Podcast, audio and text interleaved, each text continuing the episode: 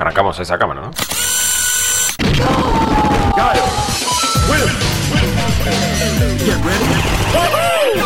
Esto es Malditos Games, el podcast fichinero de Malditos Nerds.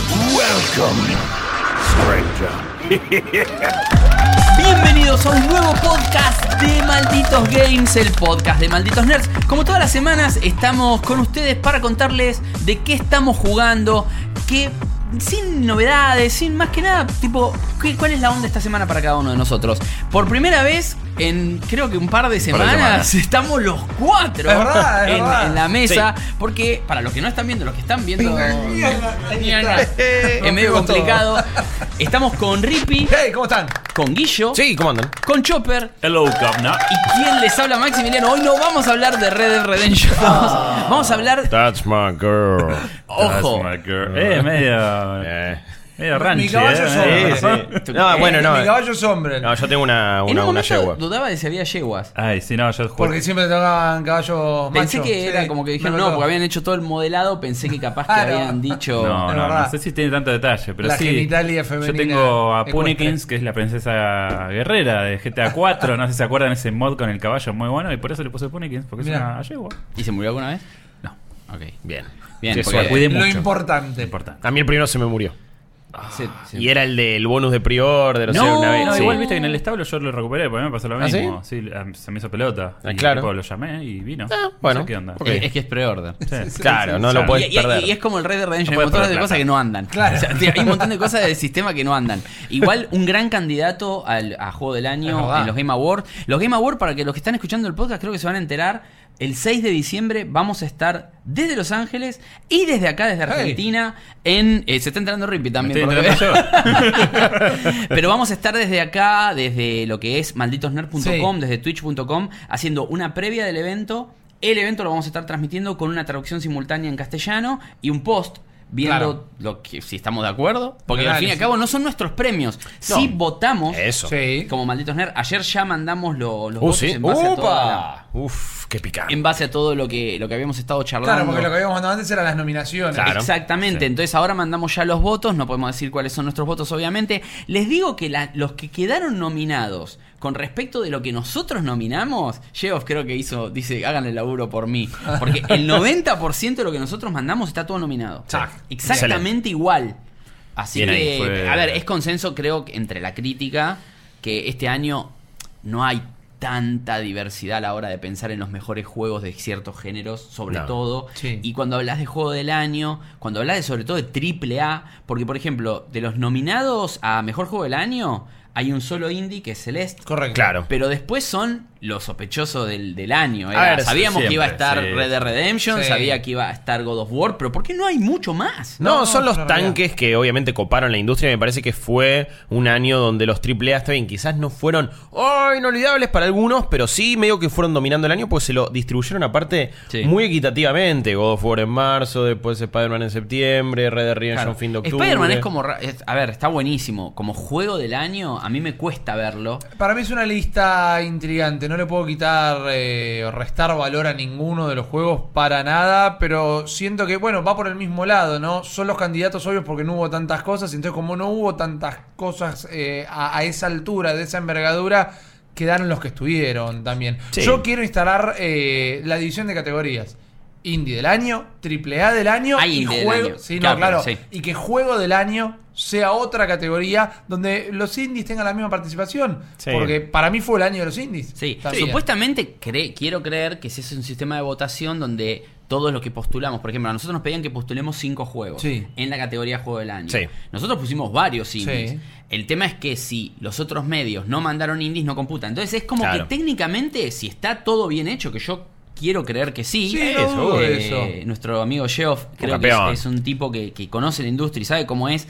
Y si, a ver, si hubiese tres juegos indies tan puntuales como Celeste, porque si vos te fijás, también es medio como que la votación de juego del año es medio Metacritic. El primero está en Sí. Red Dead Redemption, está en la lista. El segundo es. eh, el único que está muy bien puntuado en Metacritic y por la prensa en general y que no está como juego del año es Into the Bridge.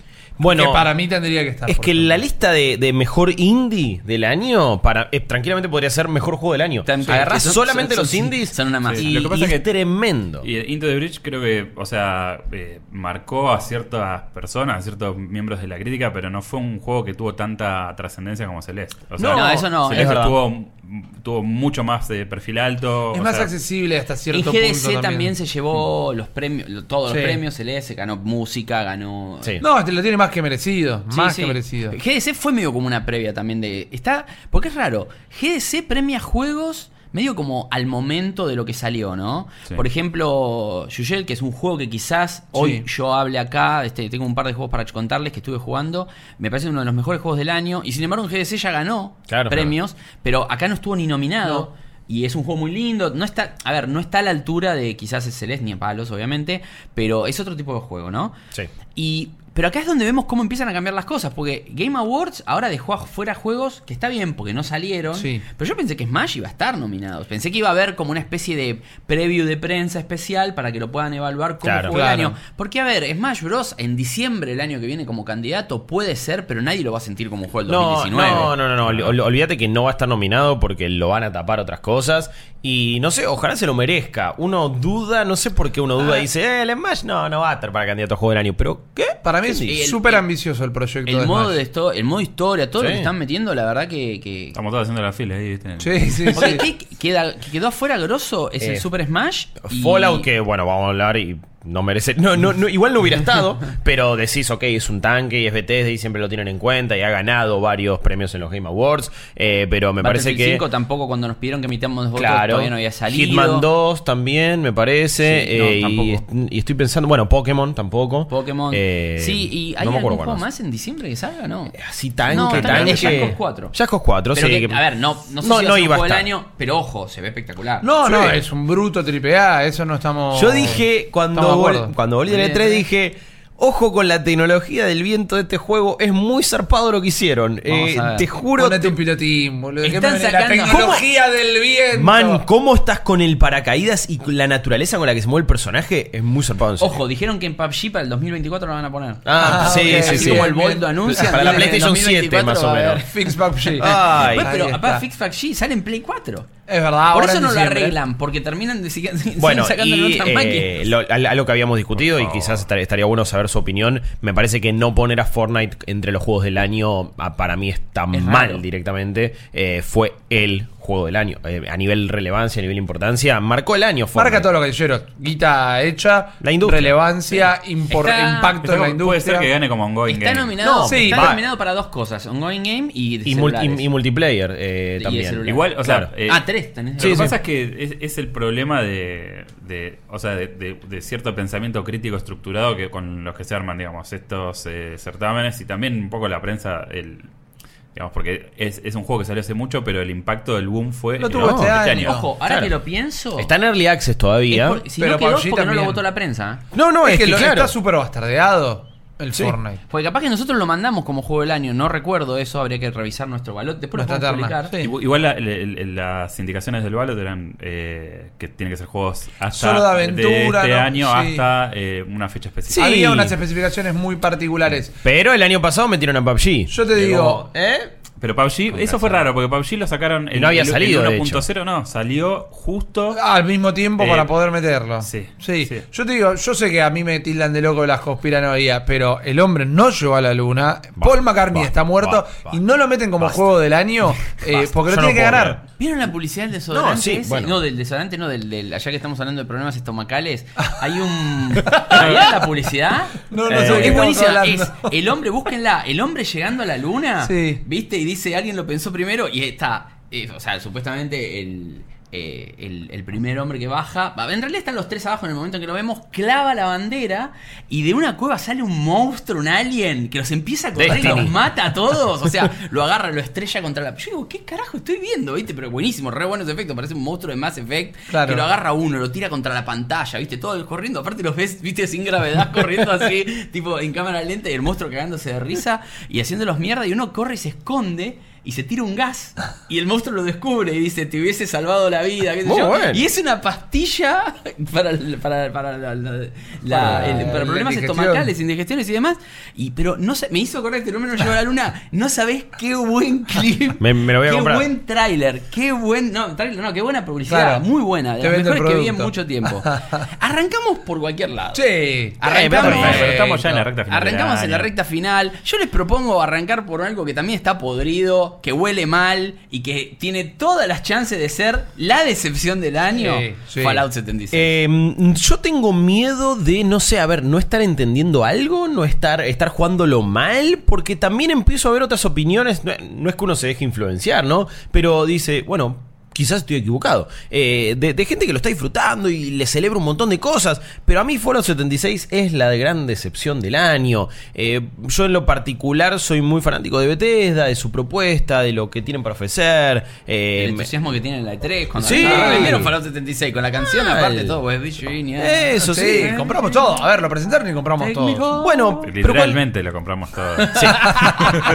Lamentablemente. La Eh, puta madre. literalmente. Con la beta encima. Che, la beta, precompralo. Lo, solo lo puedes jugar dos horas. Bueno. Este día, este día, este día. What? Para mí fue un caso donde la beta le hizo muy mal al juego. Eh, muchas betas. Sobre todo cuando decían que era el juego full. Eso. Vos decías, ¿what? Este es el juego full. No Cancelen mi pre-order. Mal, porque muchas betas te dan como eh, una porcioncita. Me, me acuerdo, la de Destiny, por ejemplo, había sido muy buena. Después medio que nos engañó porque pensamos que iba a haber mucho más contenido, pero dijimos, eh, si esta es la beta, mira lo que va a hacer el juego completo, es increíble. Pero ¿sabes por qué dijimos eso? Porque la falopa que es el, el gameplay No, bueno, entra ni en la hablar. dopamina, Sí, digamos. sí. Ni hablar y lo voy a comparar mucho con Destiny porque a veces parece que apuntan a lo mismo, pero te das cuenta donde uno es excelente y el otro flaquea totalmente. Que Fallout 76 es todo lo que hace eh, mal Bethesda en un solo juego Claro. y nada de lo Y que hace lo bueno, bien. claro. Eh, porque realmente si vos pensás en Fallout, ¿en qué pensás? Cuando pensamos en Fallout como saga, a ver. Historia, personajes. Eh, totalmente. NPC sobre todo. Sí, Porque N- no hay multiplayer. No, no, y eh, El world building, la construcción del universo. los acompañantes que tienen historias Los textos que interesantes. te encontrás, que te relatan y que es como que te cuentan la historia del lugar Todo. que estás diciendo. Side quests súper locas que te llevan a lugares que no pensabas y En que el te dejan la algo. Bueno, claro, en el 4 de un construcción. Sims. En un momento hay, hay Sí. gente que se pasaba 8 horas armándose la casita. Claro, pero eh, también lo hacías tranquilo porque de última estabas en tu asentamiento y nadie te iba a joder ni nada. Perfecto, todas esas cosas que nombraron y que nombramos no están en Fallout 76, salvo la de la construcción. Pero así todo, la de la construcción, primero que construir cosas requiere una cantidad de materiales y unos recursos ridículos, pero además podés estar construyendo algo y vienen 700 calcinados, Scorch, y te están matando ahí, te están pegando.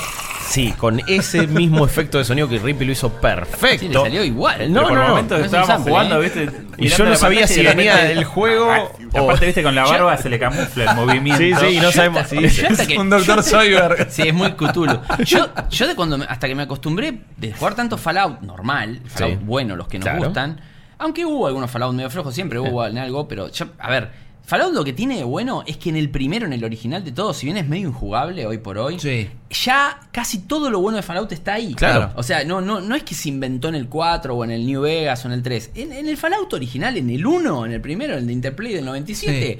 El 80% de las buenas ideas, combate por turno, los action Claro. points, a, a dónde apuntar y demás, está todo. Sí. Ahora, en Fallout 4 agregan lo de la construcción y un montón de Bien. cosas que están buenas. Sí. Perfecto. Pero en este es como que decís, me pongo a construir, pon- abro el Pip-Boy, que es algo re normal, empiezo a leer o a escuchar un diario. Y me Y empiezan a golpear. eso, ¿por y es tipo, ¿what? No, O sea, no, es, es- es insoportable y no podés eh, disfrutar el mundo, no podés absorberlo, porque eh, mucha, por lo menos mi experiencia con Fallout, que me gusta mucho, eh, ha sido, ok, no uso nunca fast travel, voy caminando a mi ritmo, me pongo la radio, investigo todo, luteo todo, leo todo, y estoy tranquilo porque hay muchas cosas que quedan pausadas de repente, y no es ahí en tiempo real, como decía Max, que van a venir enemigos a hacerlo, a, a dártela. Y Fallout 76 tiene eso, es un juego multiplayer, es un juego que quiere ser eh, cooperativo, competitivo también. Bueno, no competitivo, pero tener combate entre jugadores a la vez. Es un mundo in- con, con una interacción online bastante grande, bastante ambiciosa también, por cierto, porque son varios jugadores que están en, en un 24 mapa, hasta por sesión. 24 por sesión. Es bastante. Y, te vas no cruzando. suficientemente grande No, como no. para que con 24 ninguno te venga a romper la bola. Claro, y eh, sí, extrañamente siempre te cruzas con alguien y a veces esas interacciones son buenas. De hecho, quiero, quiero sí decir algo medianamente favorable y es que en la beta me parece que la gente estaba mucho más troll que ahora. Me parece que una vez que salió el juego eh, tomaron más conciencia o mismo por algunas previews que, Sí, que la eh. prensa habló y todos dijimos, chicos, esto es imposible si nos peleamos entre nosotros. Es que me da la impresión que, bueno, exactamente, la- en la beta estaban todos jodiendo. Ahora vieron que el juego está tan roto que si querés no pueden ni joder directamente, no, No. te conviene. Y es un juego también bastante difícil que va a requerir que peleemos en cooperativo porque el, un enemigo de nivel 1 no tiene tanta diferencia con un enemigo de nivel 7. Eh, sí, está bien, te lleva un par más de tiros, pero te va a pegar casi igual. Sí, sí, son durísimos. Está medio Es más, raro veces pensé- estaba mirando los enemigos y digo, pará, pero este es un nivel 1 elite. Porque pensás Sí, eso, claro. ¿viste? Porque No, decís, eh. si soy nivel 7, Claro. estoy pegándole al nivel 7 y los estoy matando que me cuesta. Y al 1 me cuesta igual, será un nivel 1 de Claro, otra, claro, de otra otra categoría. categoría. No, y es rarísimo cómo manejaron todo eso porque, de nuevo, volviendo a, la- a lo que decía Fallout, que no le celebramos a Fallout, no le celebramos el gameplay, no, no le celebramos el shooting, no le celebramos el loot específicamente, no le celebramos quizás las habilidades que ahora el, el special, esta eh, fuerza, percepción, endurance, carisma, inteligencia, agilidad y vamos suerte. Claro, me parece que es un buen sistema el de las cartas, está bastante bien, a mí me Está- está gustó, bueno, sí. no está, no, no está mal, pero, pero no le celebramos las cosas que sí le celebramos a Destiny, por ejemplo. Destiny, todo lo contrario, un juego pelado por momentos, pero como decía Chop, cuando lo jugás, Sí. Sí, ya sí, era una delicia desde esa beta y no se modificó sustancialmente, sino que eh, me, me parece que modificando solamente algunas cositas de la jugabilidad, simplemente le agregó contenido. Eh, sí. Es, es un poco. Mi sensación con Fallout 76 es, es como cuando la primera vez que jugué Resident Evil 5, ponele. O sea, en el sentido que hay una disonancia entre lo que el juego te plantea y lo que a vos te pone en las manos para jugar.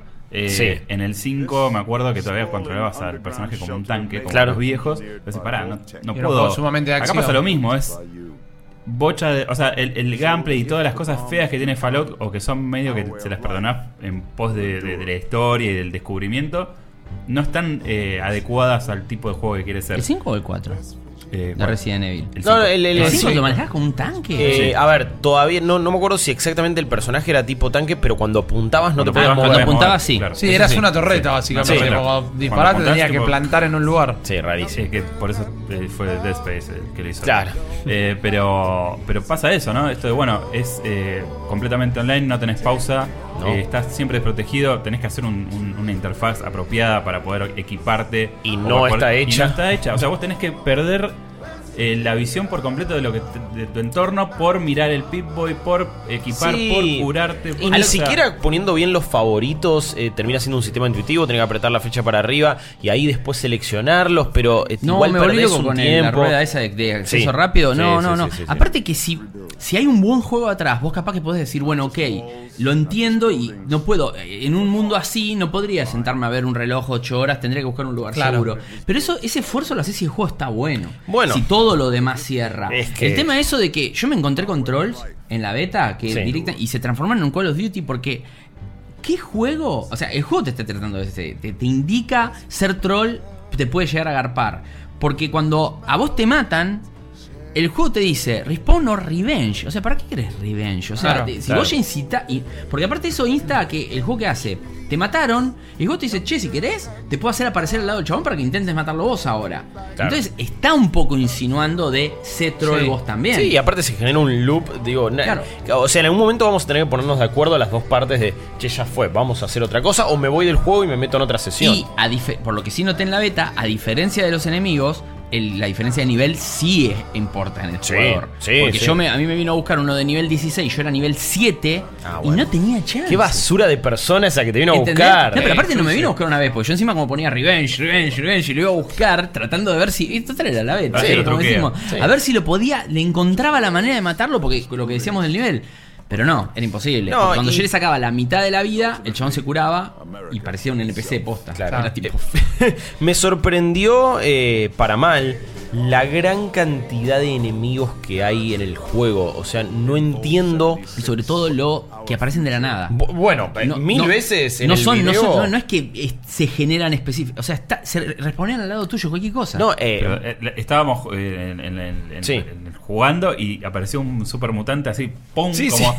Como si hubieran hecho el truco Se del tanque en el GTA. y encima no es un instant. No, es que, no son estos eventos que, que se No. desarrollan como instancias. Son enemigos que No, fue puro popping. Estábamos mirando, estábamos quietos, no me acuerdo por qué, y apareció un pim, supermutante ahí, parado. Y el gameplay que disparás bueno, bueno. hoy y la bala sale para cuando pasa sale que el próximo son, Elder Scrolls. Son, son estas cosas de no manejar bien el- el- la dinámica de un juego que es online eh, todo el tiempo. Claro. Porque seguramente así es como respawnean en todos lados los enemigos todo el tiempo y nosotros fuimos testigos de cómo literalmente Claro. el juego hace ¡puc! y te lo pone ahí. La y mano no de tiene, Dios. no tiene idea del contexto en el que estás metido, No. la situación en la que estás jugando, si estás en una misión. Es como que se notan los hilos, ¿viste? Como está todo Howard arriba con el coso poniendo y sacando. Claro. y sí, es Truman Show y, estás viendo Sí, todo eso y estás viendo el detrás de No escena. es una experiencia online que se sienta orgánica o que es- No. para vos, eh, Y- te lo digo. No, sí, que, que si decimos orgánico, tirate un shot. Eh, pero lo, lo que, lo que decía Rippy, ¿no? Del, del lag en los controles, es tremendo en el mundo abierto. Y cada vez que disparás, vos ves que le pegaste al, al- al enemigo, Y no se pero tarda un poquito en bajarse la vida. Eh, y, y se mueven a veces a cuadro por cuadro los enemigos, mientras vos estás moviendo a veces a otra velocidad. Cuando hay muchos, los FPS bajarán a 20, 15. Genera dolor de cabeza en serio. Esto por lo menos en PlayStation 4, en Xbox One, en las versiones comunes. No lo puede probar en una Pro o en una Xbox One X. No creo que tampoco la experiencia mejore tanto porque depende de los servidores más que de la máquina. es un tema de lag más. Sí, que- sí, por eso. se- otra cosa, el juego se ve bastante feo. Bastante. Por más que la gente diga, es un Fallout, es el Fallout 4, Sí. o sea, es el motor de Fallout 4 que para mí anda peor por alguna extraña razón. El Yo mapa está bueno, el mapa es enorme y está bueno y el diseño del mapa, ponele que es interesante, pero está vacío. Hay gente que No puedes dice, entrar a las no, casas". estoy tratando de revelar el misterio de no sé qué cosa. Y digo, boludo, te estás generando un juego con tu cabeza. Bueno, porque una, Mind games. Sí, Claro. un momento en el que yo dije eh, Fallout 76 no tiene nada para ofrecer realmente y no tiene alma fue cuando ve, descubre una locación que era esas que están como marcadas y dice, uh, mirá, descubriste un pub. Yo digo, ok, bueno, me meto adentro a ver qué hay. Pues dije, ay, acá me encuentro algún texto copado. Acá me encuentro algún tipo de, uy, mirá cómo está ese chabón y qué pasó y una pintura ahí, ay, un mensaje. Entro un pub, había un montón de cadáveres, una barra, había dos Protectron, los mato, me agarro, agarro una cajita, me llevo 36 caps y listo. No había story, environmental storytelling. Eh, no, no había algo del ambiente que me cuente, no había una backstory, no se me abrió una side un par de fiambres puestos como. Claro, Puesto una una manera posición copada, extraña. Como si hubieran tenido un duelo o algo así. No, era una montaña de cuerpos y nada más. De un lugar hecho. estaba de- desastroso eh, y, y no te invitaba a hacerlo. Y también me parece que no tiene locaciones memorables por ahora. No tiene momentos grandilocuentes. Yo me acuerdo la primera vez que llegué a Diamond City en Fallout 4. Y fue como, "Ah, mirá qué copado lo que está acá. Y la misión con el pibe de la radio. Y toda la, la política que ahí había. Y acá es, es nada. Primero porque en teoría está. Bueno, no en teoría. Está todo despoblado. No son hay todas NPCs. grabaciones. Todo lo que vos te Bueno, interactúas son bueno. grabaciones y papelitos. El otro día vi un tweet que decía eh, Fallout eh, 3, uy, mirá, ¿qué, ¿qué deberíamos hacer con el apocalipsis? Eh, Fallout 4, uy, mirá, podemos jugar al Sims. Fallout 76 es un audiobook directamente. Ah. Porque eh, lo único que haces y lo la única historia que hay, que por la duda se la cuento, vos estás en la bóveda 76, eh, te habían metido ahí justamente en los, claro, los 300 años de eh, independencia de Estados Unidos y querían hacer el Reclamation Day. En 200 años, en 100 años no vemos. Cuando salís, no te encontrás con nadie. ¿eh? Que decís, eh, mira qué raro, pero bueno, en teoría son todas las otras personas Que saliste, que salieron con vos. Claro, son todos los otros jugadores, lo cual también es raro. Si formamos todos parte de la misma bóveda, ¿por qué nos estamos atacando? ¿Por qué no nos conocemos? ¿Por qué no nos conocemos? ¿Por qué no cooperamos si sabemos que el mundo está devastado? Porque no Eh, charlamos un ratito. Sí, sí, esto sería mucho más lógico. Pero bueno, eh, Trolls be Trolls. Y lo único que escuchás es la voz de esta Overseer, de esta. eh, Y al principio. al- sí, y sí, después por algunos audios que vas consiguiendo, que es evidentemente una tipa que estaba manejando toda esta bóveda, y medio que podríamos entender que se volvió un toque chapa, eh, y, y sabrías, el poder se le habría subido a la cabeza. En base a eso vos tenés que ir como eh, siguiéndole el camino claro. y siguiéndole eh, a ver qué hizo, qué estuvo haciendo, qué ideas tuvo. Entonces vas a ciertos lugares, agarras ciertas cintas, las escuchás. Pero si estuvieras jugando cooperativo, le tenés que decir a tus amigos, che chicos, banquen que tengo que escuchar esto, ¿eh? Y son dos minutos de alguien hablando de Que por cierto, Y- si y entras aparte- a distintos edificios y carga, te corta el audiobook. Te corta. Sí, y, empezar y de tenés que vuelta. empezarlo de vuelta. Sí, y después sí, lo tenés que encontrar dónde está. Es más, había hasta que entendí bien cómo funcionaba lo de las misiones secundarias. Porque me decía, como misión secundaria, no sé, hace tal cosa. Y era escuchar un audiobook. Sí. Pero no Ah. decía escuchá. Era ve- averiguar tal cosa. Y era escuchar un audiobook que lo había encontrado en un momento que hice lud, lud, lud, lud, no lo vi. Sí, porque ¿entendés? empecé a apretar Porque aparte, full. claro, y no lo vi. Y después tuve que empezar a ver. El inventario es un quilombo. No, Pues llega un momento en que, en que entre el scrap, viste, que, que Sí, lo que no sí. sirve, lo que sirve, lo que querés guardar, lo que metes en la cajita. Es medio un scrap para caprichoso también. armas, un scrap para esto. o sea, No, no, y, y tiene esa cosa que está bien, yo entiendo, tiene esa, eh, eh, ese peso, ese sobrepeso que no podés tener, pero en un juego como este, en el que necesitas miles de recursos para hacer todo, es todavía más molesto que en un Fallout tradicional. Que para mí eso es, y es un error, pero es porque no está pensado para que lo juegues solo de ninguna manera. Claro. Pero no te da las herramientas para nada. O sea, la idea es, bueno, si tenemos que armar la base, pero la base la invaden todo el tiempo, vos y yo ah, empezamos a construir, eh, Chops y Maxi están defendiendo. O bueno, yo, chicos, tengo que revisar mis stats, bánquenme y ellos... Claro.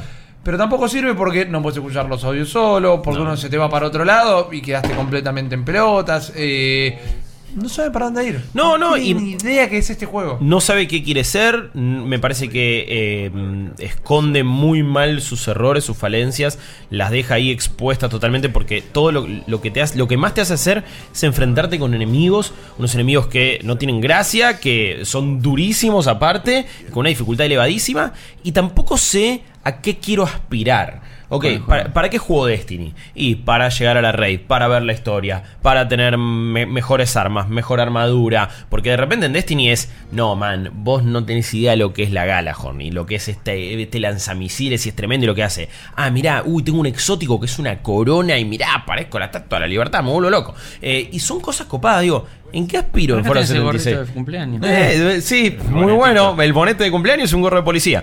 Pero digo, más allá de hacer microtransacciones para cosas cosméticas, ¿a qué aspiro? ¿A tener una Power Armor?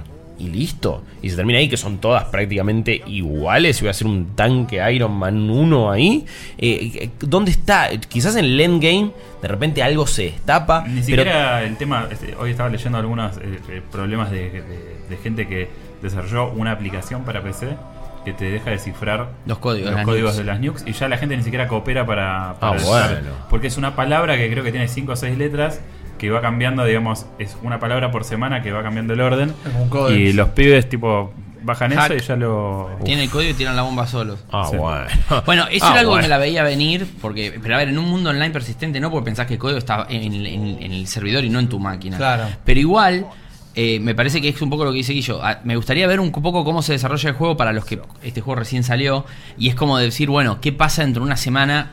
Incluso quiero ver qué dice el fanático más acérrimo. Claro. El, que, el que todavía no bajó la guardia y que no se cansó. Que yo después de 20 horas de jugar y ver que no iba a ningún lado, ya medio que me estoy cansando. No, no, eh, porque no, no, no, ¿no te siento, dan ganas de seguir siento- jugando? No siento progreso. No. Tampoco tengo ganas de decir, che, bueno, a ver, nos juntamos un grupo y lo jugamos entre todos, porque sé que nadie tiene ganas de jugarlo. Entonces también eso, y con extraños no está bueno porque no puedes tener una relación a largo plazo. Después cuando te metes en otro servidor no están. Sí, claro. Entonces es algo que lo tengas en lista de amigos. Entonces es como. Me parece que es un producto. Es un producto que me parece que está recontra apresurado. Sí. Lo- no tendría que haber salido este año, lo apuraron. Y no Para en mí este lo- estado, Para mí es lo un early necesitaban. con lo- suerte. Exacto, tal cual. Lo necesitaban sacar por una cuestión de guita, me parece. Es un Fallout, sabemos que va a vender un montón. Sí. Sí, por lo menos, para financiar por lo menos de entrada.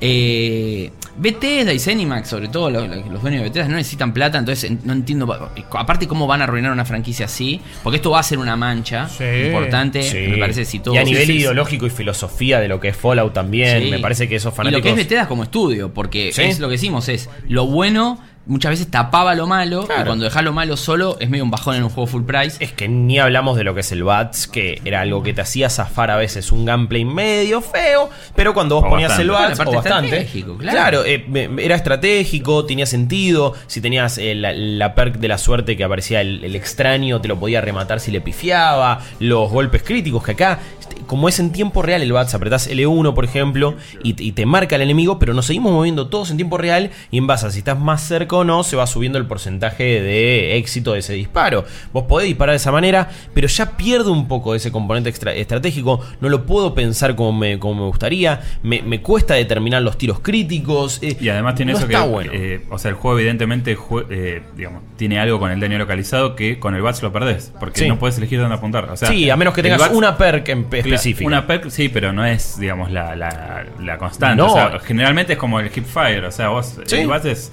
hipfire de cerca, pum, 95, Sí, sí. le pego donde dé. Sí, O no, sea, y- incluso con esa perk es muy difícil en el momento porque tenés que ir ma- más o menos manejándolo con el stick derecho, pero no es como que te aparece un cursor No ni nada. No, no, para nada preciso esa perk. De hecho, la saqué porque dije, ya fue, no me sirve. Olvídate. Eh, estoy sumamente decepcionado con Fallout 76. Me parece que traiciona un poco la, la- la filosofía de la saga. Eh, me- es Bethesda queriéndose meter en entorno multiplayer de juego como servicio. Me parece que de una manera poco satisfactoria.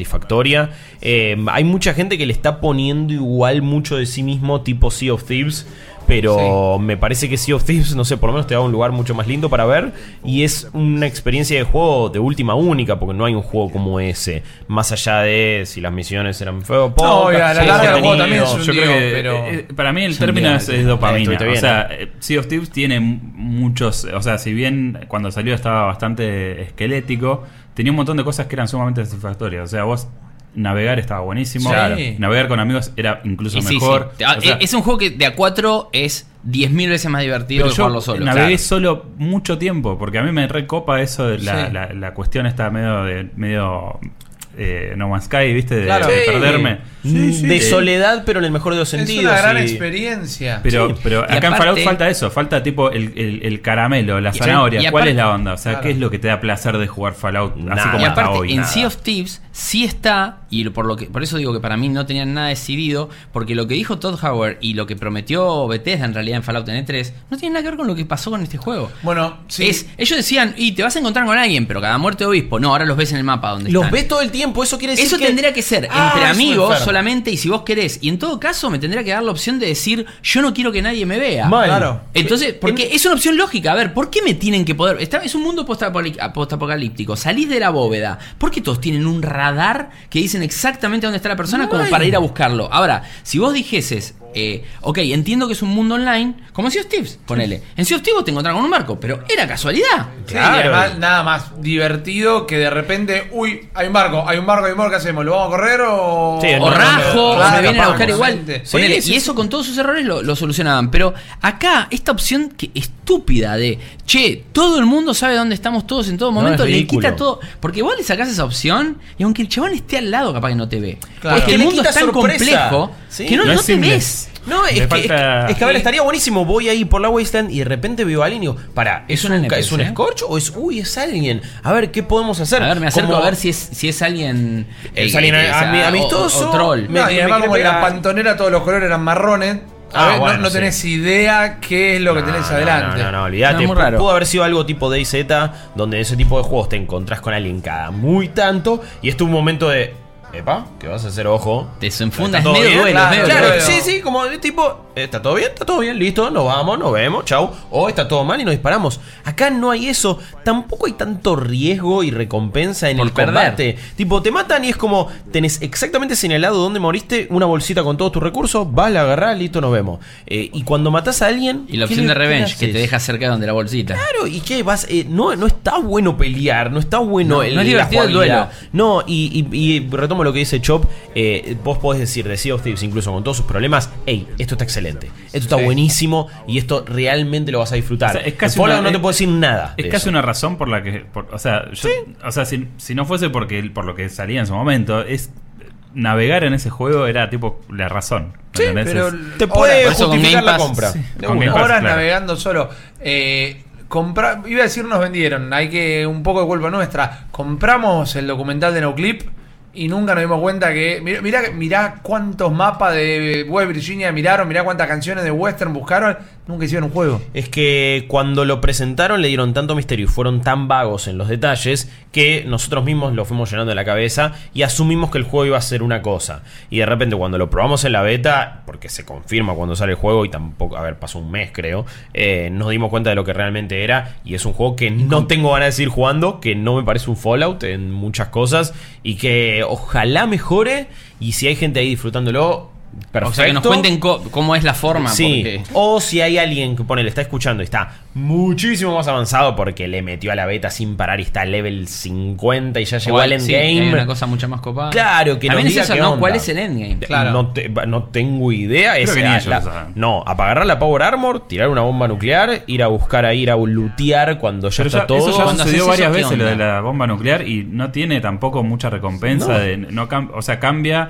los enemigos y la forma de comportamiento, pero digamos, no es que es una temporada nueva. Claro, o- porque queda como la zona radiactiva, Sí, ¿verdad? Cuando sí, tiras sí. una bomba nuclear. Y hay Sí. mejor loot. Claro, pero es. Pero evidentemente eso. no es como haber llegado al centro del universo en, en- en No Man's Sky. O sea, Eh, es tipo, sí, eh, y, está, y- y lo, y lo último que digo y lo que no comenté es que las quests, o sea, las misiones, es ir Que a un no punto hay. A, punto B, Fetch quest. A entrar un en una. Zarpada. Sí, buscar un cassette, entrar en una terminal, leer un log, algo y listo, te vas. Ah, y hay un tupper para Sí, jugar al sí, tupper. claro. al Sí, que fue lo mejor del juego, Lo me mejor del juego hasta ahora. Eh, no, no y hay lo, nada. Y lo otro son lo- los eventos estos que suceden random. Eventos públicos, Eventos sí. públicos Son jodidos. son jodidos, no son divertidos. No, no en quedan general, claros. Y bueno, y ahí es donde también es un señalador de che, estoy acá y para que vengan Claro. los otros, termina la misión y después terminen peleando entre Sí, nosotros. y, y cada tanto. No, ojo, eh, por ejemplo, me metí en algunos eventos públicos y uno era resistir cinco oleadas de enemigos. Sí. La tres primera la resistí solo, y no sé ni cómo hice. Después vinieron otros dos chabones y fue como una cosa de, hey, espalda con espalda. Ahí fue un momento que dije, ah, esto me hace acordar a lo que a veces me siento en Destiny, en un área. Pero siempre está esa cosa de, uy, alguien me va a cagar, alguien me va a pegar un disparo. No pasa, en otro me metí en una dungeon y había un pibe solo, level 9 ahí, peleando con una cantidad de enemigos ridícula. Llegué, me lo puse a ayudar y fue como un momento, el chabón me hizo un emote como de buena onda. Yo le hice uno de corazoncito y fue el único momento donde dije, eh, bien, si el pero juego no fuese así todo el alcanza". tiempo, claro. ¿Y si, y si es así todo el tiempo, a las 4 horas ya me aburrí, eh, Claro. ya está. es la- la- Sí, pues son buenos momentos, pero no son divertidos. No, no, ni, ni a palo, sino tan satisfactorio. Esa es mi impresión de Fallout 76. Sí, creo que compartimos todos la, la primera impresión. La igual, pena. lo- igual ya, te- ya lo voy a ya lo jugar, tengo ya comprado, así que lo voy a jugar. Pero- Eh, pero bueno, vamos a ir acompañándolo de a poquito. No, Ah, igual- yo igual- lo iba a comprar esta semana y ya decidí no hacerlo. directo. No, no, no, no. Te recomiendo yo que no lo nosotros- hagas. Yo lo compré en Xbox porque en Argentina, dentro de todo, el precio era, Sí. era, era, era bastante conveniente. Pero razonable. Menos sí, de mil para- pesos. era. Era razonable, pero no es razonable ni siquiera ese precio con lo que, lo que Claro. jugamos ahora. Pues es un juego no lo vamos a jugar. De hecho, Daisy, que es el que comentaba Guillo, que es un, también es medio una estafa, pues es un early access de hace 5 años Claro. más o menos. Acaba de salir en beta. Mira, Ok, Acaba de salir en beta donde hay nuevas modificaciones y andás a ver si algún día de estos lo sacan. Así que quizás llegó el Yo momento lo tengo de, de Daisy. en PC, capaz que lo que Sí, sí, revivir. empecé. Sí, ah, está en Xbox también, ¿no? No, lo iban a sacar en consolas, creo que con- cuando porque salen porque consolas. estaba con lo de mm, en Xbox en el programa este Game Preview. No, no, No, capaz que no. que no, ¿eh? Ese tiene un buen motor, lo que pasa que Sí. el, el- porque es el de arma, Claro. pero sí, les cuesta un poco como los muchachos. y el creador que está medio delirante, Un poquito. está, está escalando Un por ahí, algún juego de realidad virtual, pero bueno. Un campeón. Malditos Games. Vamos a otro mundo. Nos vamos del mundo post-apocalíptico de Fallout ahora y pa- para mí candidato firme a decepción del año de cabeza. El Noti. No, Ah. Nos vamos a un mundo que Rippy conoce muy bien, un mundo de lleno de criaturas. Justo ahora que salió eh, El tráiler de de sí me de es un re momento de Pokémon, eh. Ya Sí. fue. Sí, porque aparte cuando, o sea, cuando veo a Deadpool con la voz de Detective, porque encima Ryan Reynolds es la voz de Deadpool. Sí, sí. Y vos ves a Pinocho y decís, bueno, en algún momento se zarpa, dice Claro. algo de... Y es bastante más zarpado de lo que uno pensaría. No, la cinta de blooper de esa película Va a ser increíble. terrible. Va a ser Sí, increíble. Exactamente. Doblajes alternativos. Salió Pokémon Let's Go Pikachu and Let's Go Eevee, como se lo conoce más tranqui. Pokémon Let's Go es esta remake de Pokémon Yellow. Esta intención, para mí acertada, de introducir y reintroducir a un montón de personas al fenómeno Pokémon. Estamos hablando de. eh, es un montón de primeras veces, porque va a ser la prim- el primer juego de consola, o eso intenta, de la gente que entró por Pokémon Go, que si nos basamos en los números que tiene el juego, son bastantes. Va a ser el regreso de un montón de gente a la franquicia, porque también están los números que te muestran que la Switch fue adoptada por mucha gente que había abandonado el gaming y volvió a través de la Switch. Seguramente en algún momento tal vez fueron nintenderos o no. Yo lo estoy fajando a Deadpool Pobre este programa. Es. Pikachu. Claro, exacto. Eh, y además, bueno, es el primer Pokémon en HD. Sí. Jamás hubo un Pokémon que estuviera. Ah, eso era lo que notaba distinto, boludo. Cuando lo digo, che, pero para qué claro, los Pokémon se ven bien incluso cuando están caminando por ahí. Exacto, jamás. muy estuvo- expresivos, además. Totalmente, no hubo nunca una resolución mayor a 240 Mal. en la New 3DS, que fue la, la- la mayor potencia en la que estuvo un juego de Pokémon. Y lo que hace es agarrar en concepto lo que era Pokémon Yellow y bueno, llevarlo a este mundo tridimensional, llevarlo a, a un mundo construido bastante base de fanservice. Pero en el mejor de los casos, fanservice es un término que solemos utilizar casi hasta despectivo, ¿no? Como no tiene otra cosa, tiene La, la fanservice. Pero acá lo que hicieron fue llenarlo de detalles más allá del easter egg. Por ejemplo, las casas, viste que siempre arrancás en tu habitación Sí. en Sí. un Pokémon. Bueno, y están de llenos de póster las paredes. Y son póster de el torneo Pokémon de acá, póster de esta película de allá. Y eso hace que, bueno, lo Bien. vas sintiendo un poquitito más vivo. Obviamente, sos un niño o una niña, te dejan elegir, te armás el personaje rápido con un par de, de opciones. eh, de etnias, vamos a llamarlo, para no decir de Sí. colores, y arrancás directamente lo que era Pokémon. Yo para poner un breve contexto, el, lo que era Red and Blue, o lo que en algún momento fue Yellow también, eh, esta es la octava vez que lo voy a jugar. Es un juego que me gusta muchísimo. Claro, porque Yellow, para los que no saben, Red and Blue fueron los originales. Exactamente. Yellow era como una nueva versión de esos dos, Correcto. pero que tenía Pikachu. Tenías a como Pikachu. tu Pokémon principal Claro, de entrada. se subió o Elementos de la serie también. Al anime que la rompió toda, entonces Pikachu te seguía caminando fuera de la Pokébola como en anime atrás Sí, sí. tuyo. Y esto viene a buscar emular eso una vez más. Como Eevee, eh, fuera de Pikachu, es uno de los Pokémon más famosos, más a- adoptados por el público. Sí, yo ni que sabía la gente eso. lo quiere. Claro, y Eevee aparte eh, símbolo de Gary, o que, que es- Exactamente. Es, es como su Pokémon predilecto y Correcto. también tiene una chapa total, ¿no? Eso fue interesante. Yo este año tuve la suerte de estar en Japón y cuando todavía no habían anunciado el Let's Go Pikachu en Let's Go. Eevee, vos ibas a los Pokémon Store y tenías bateas enormes que lo único que tenían eran muñecos de Pikachu y muñecos de Eevee. Y decías, ¿qué es esto? ¿Qué están ¿Qué queriendo significa? decir? Claro. Pero bueno, eh, acá lo que vas a encontrar es exactamente el mismo juego. Yo les ponía un poquito en contexto. La primera vez que lo jugué, eh, lo jugué en un emulador porque no tenía Game Boy. Estaba mismo. mitad en japonés, mitad en inglés. Qué buena Sí. traducción. Alguien que se cansó de traducir. No, Igual. no, el, el- el ROM de Pokémon Hielo que tenía empezaba en inglés y de repente se iba deformando y ya era ilegible, y, pero ya me acordaba lo que tenía que hacer. Después, la, segunda versión en Sí. inglés era un inglés que estaba escrito Oh, no. en, en- en English. indio. No, no, era terrible. Y después lo fue, pero siempre lo terminaba, porque realmente Obvio. es un juego que me gusta mucho. Acá lo que tenemos es la máxima expresión de hacer un juego accesible. Más allá que obviamente están todos los idiomas que quieran. eh, es un juego muy sencillo, partiendo de la base que se maneja con un solo Joy-Con, permiso, eh, en la mano eh, directamente, porque te moves con, con el stick y aceptás o cancelás con el A y con el B. Nada más. Lo que tiene es la mecánica tan cuestionada o criticada de atrapar los Pokémon que los salvajes ya no te los vas a. no vas a tener que pelearlos para bajar la energía, sino que haces el movimiento de arrojar el Joy-Con eh, como si fueran el Pokémon Go que vos lanzás la Pokébola. Y en concepto decís, me está faltando algo. Pero la verdad que cuando te pones a jugar el juego, le metí unas dos horitas esta mañana, eh, funciona bastante bien porque lo que te quita por un lado te lo, Lo da por el otro. un poco, esa cosa de, uy, le tengo que dejar un poquito de vida, es como, ya lo hice tantas veces a lo largo de los años que ya Exacto. Pokémon Let's Go es directamente una experiencia. Está simplificado para el newcomer, para el que recién lo va a agarrar. Eh, el que viene por el factor nostalgia va a encontrar un montón de mecánicas nuevas. Eh, el Eevee Trainer sigue estando. eh, obviamente no accedí, se los voy a comentar cuando escriba la review. Pero dicen que el postgame se pone más que hardcore directamente. O sea, es Bien. primero familiarizate con el universo, después te hago pipa. pero acá lo que vas a hacer es que a medida que vayas atrapando los Pokémon que ahora están correteando por el mundo Claro. y todos Ya tienen no son un- más random encounter. Ahora, Claro. ahora los ves. y tienen un tamaño a escala. No te vayas a comprarlo tenés- todavía. Claro.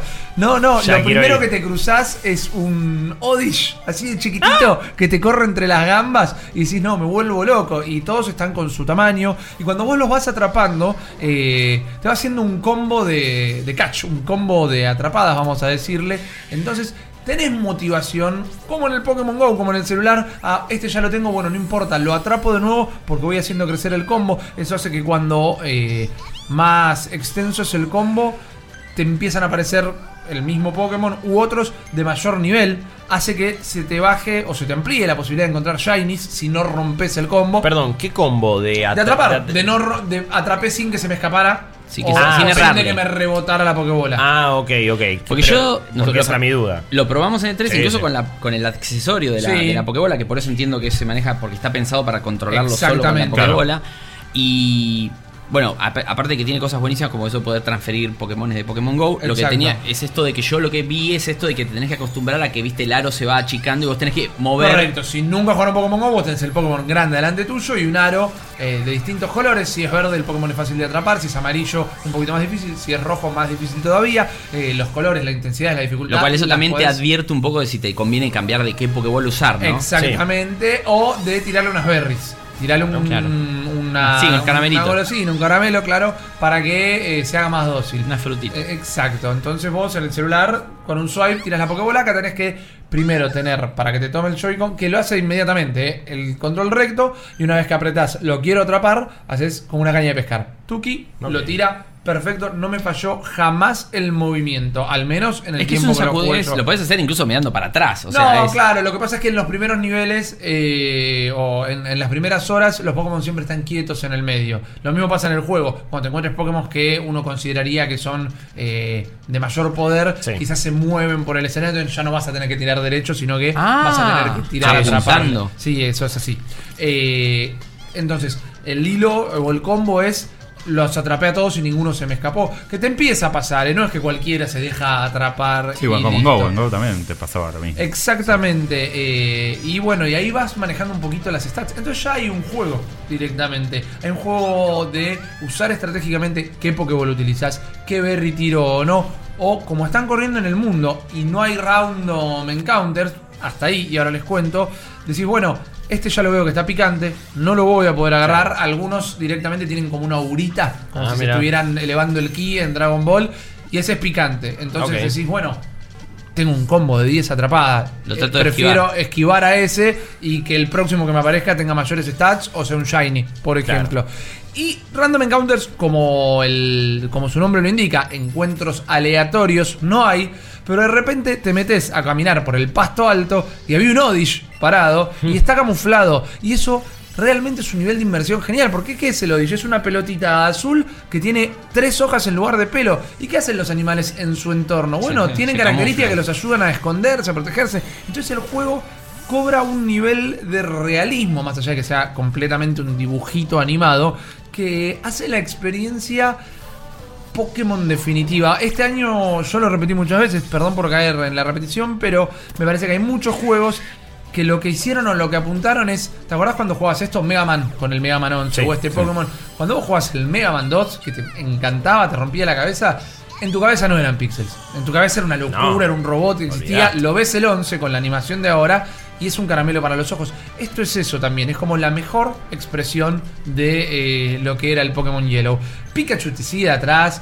Te jode todo el tiempo, va diciendo pica pica con la voz de la actriz original y te encanta. De repente levanta las orejitas, mira y se va corriendo para una punta y se mete en un arbusto. Entonces Ok. vos vas ahí y hay un ítem. Eh, Y lo buena onda. solo, lo vas charlando. eh, es muy divertido como obviamente completamente programado, pero de repente te vas siguiendo de atrás o de repente vas caminando y se te sube el hombro porque no tienes más ganas de caminar y ya lo llevas en el hombro y, y la sentís esa relación. Y como los de 3DS, como el XI y Sun and Moon, tenés el momento donde decís, bueno, quiero interactuar con mi Pokémon y eh, lo podés acariciar, le das de comer, se transforma en un Tamagotchi, por decirlo de alguna Sí. manera, pero también por primera vez gigante en la tele o cuán grande Claro. sea tu tele y viste tenés casi de, de un Pikachu de tamaño real de toque ya ganás alguna ropita y algo así yo tengo un Pikachu ya vestido igual que yo No hace falta cuál, cuál- preguntarle cuál se compró. Si el No, Eevee o el no. Pikachu. No, pero ¿sabes por qué fui por Pikachu? Porque todo el mundo está obsesionado con el Eevee y digo, bueno,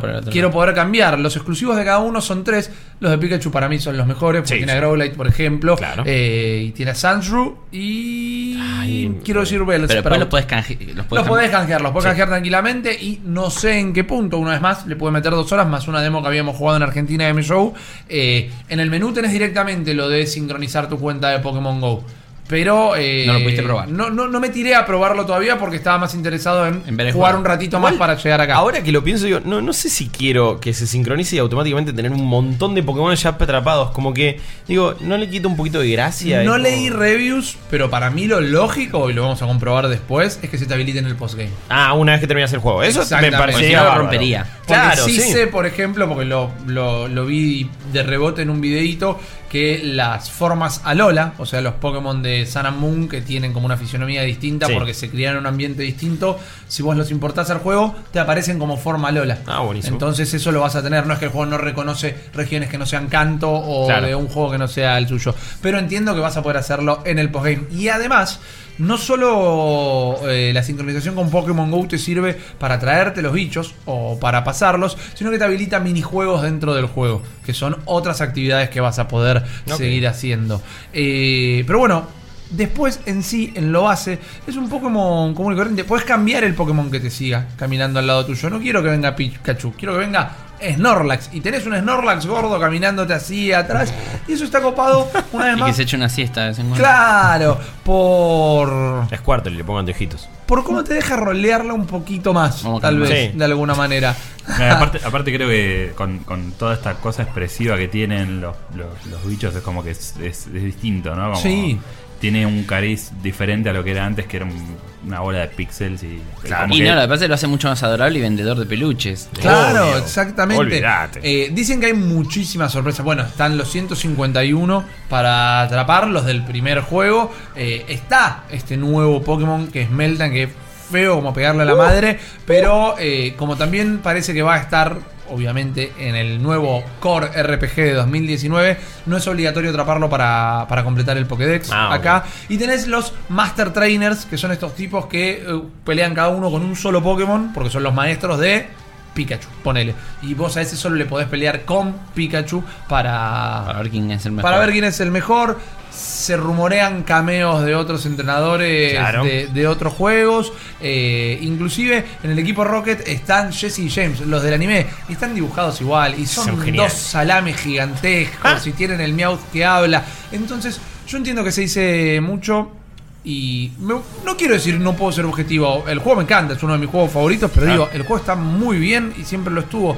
Pero lo que voy es, es verdad que Nintendo tuvo casi ninguna bomba este año y no le fue muy bien. El Kirby es un juegazo, pero no le importa, a nadie le importan a Sakurai Es muy y a fácil mí también. es súper fácil. El Octopath. eh, El Octopath pasó Mm. sin pena ni Es gloria. Igual no, a ver, vendió bien. Sí. Pero no es el mega No juego de nada, claro. exacto. Es como el Eh, Dragon Quest. Estuvo bien, pero no, no, no va a romper nada. Mario Tennis tiene una jugabilidad preciosa, pero el juego, la verdad que el modo historia se caía a Sí. pedazos. No, no hay mucha gente jugándolo tampoco.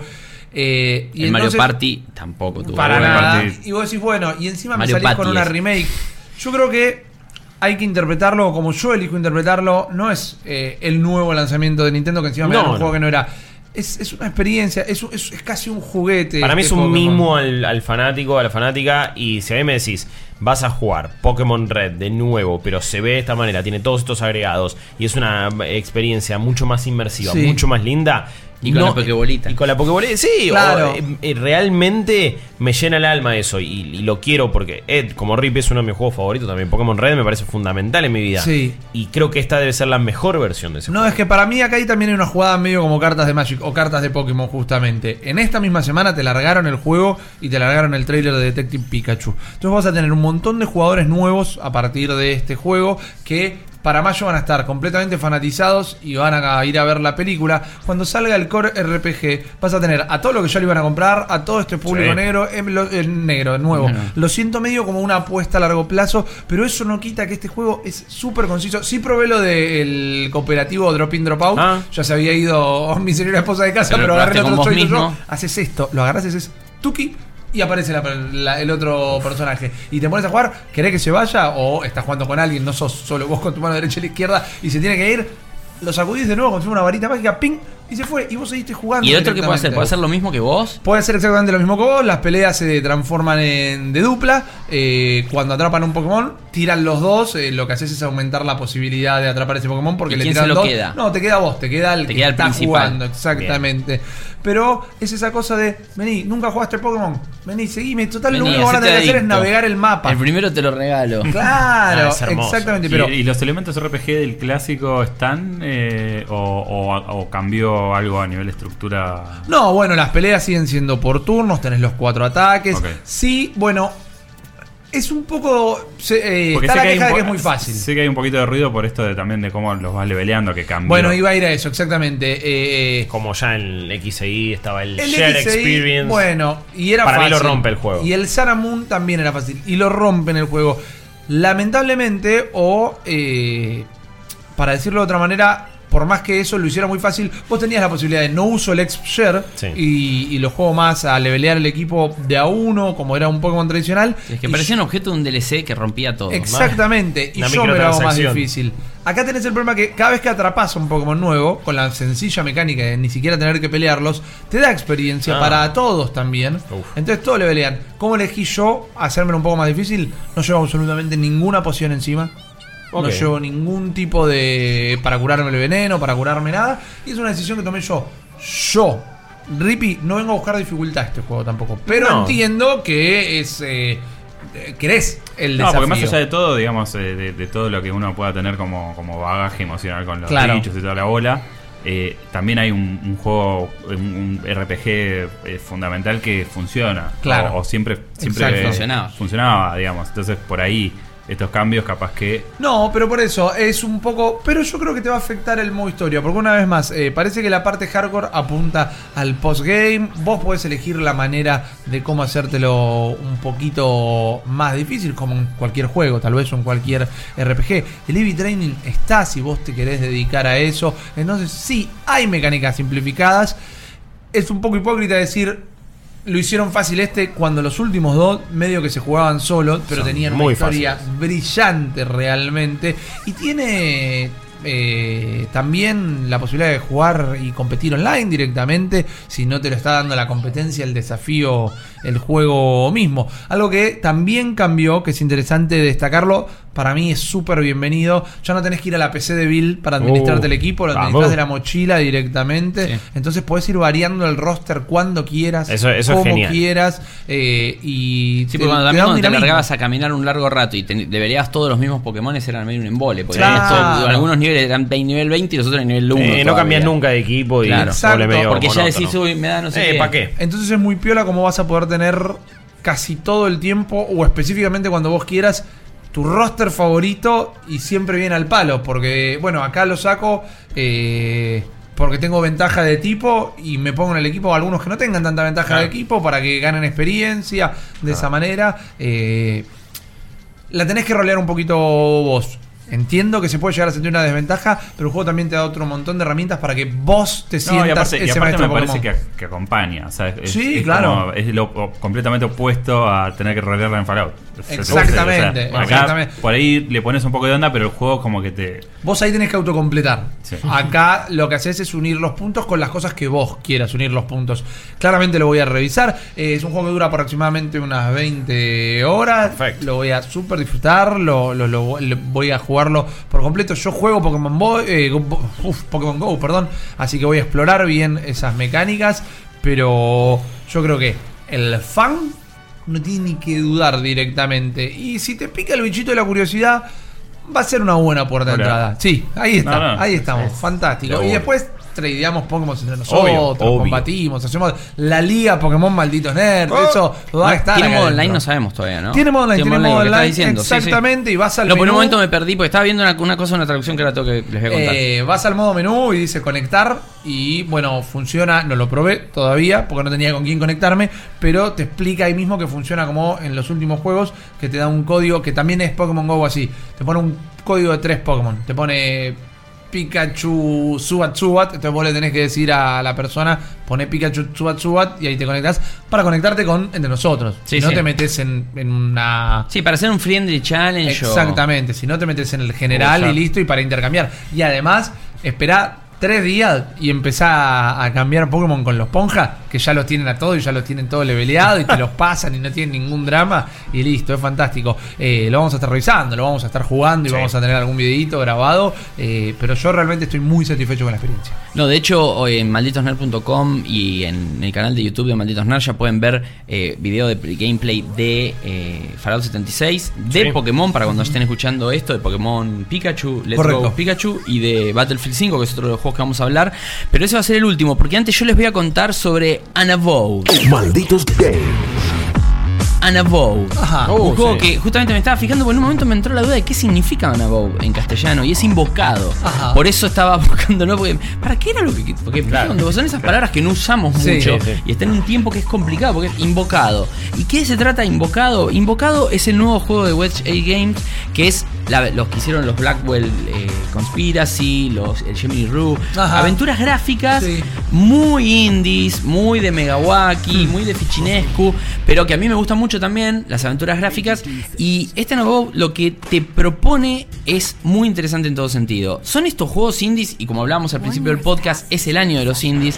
Y este es uno de mis juegos favoritos del año. Se lo tiro así, tipo spoiler, eh, uno de mis juegos favoritos, no solo en general, sino obviamente de los indies. Es una aventura gráfica, point and click, Sí. con manejo de inventario, pero también con una parte muy importante de lo que es eh, conversación con tus, el resto de tus personajes y con los enemigos, obviamente, o los, en realidad lo- los, personajes que, que- que poblan la, esta Nueva York. En la actualidad, digamos, ambientada. Y básicamente, bueno, se nota el- el- la gran pasión que tiene Dave Gilbert, Sí. que no tiene nada que ver con Ron, de hecho lo dice. Eh, es un tipo que tiene mucha experiencia con aventuras gráficas. Y se nota, eh, tenés que llamarte Gilbert quizás para Claro. tener ese toque, porque me hizo, me hizo acordar la pasión con lo que lo jugué y el entusiasmo con que jugué este juego que me duró más o menos 12, 14 horas. eh, fue básicamente en dos días que lo terminé, lo empecé y no lo pude dejar. No lo puedes dejar porque una aventura gráfica cuando te engancha, te engancha por el Sí. argumento. Es, Y aparte tiene está que muy ser. El juego está fenomenal. no, el juego se ve increíble y, y- y gráficamente está muy bien. Para ser un juego hecho por cinco personas, básicamente, es, Wow. in- es totalmente alucinante. La actuación de voz es muy buena.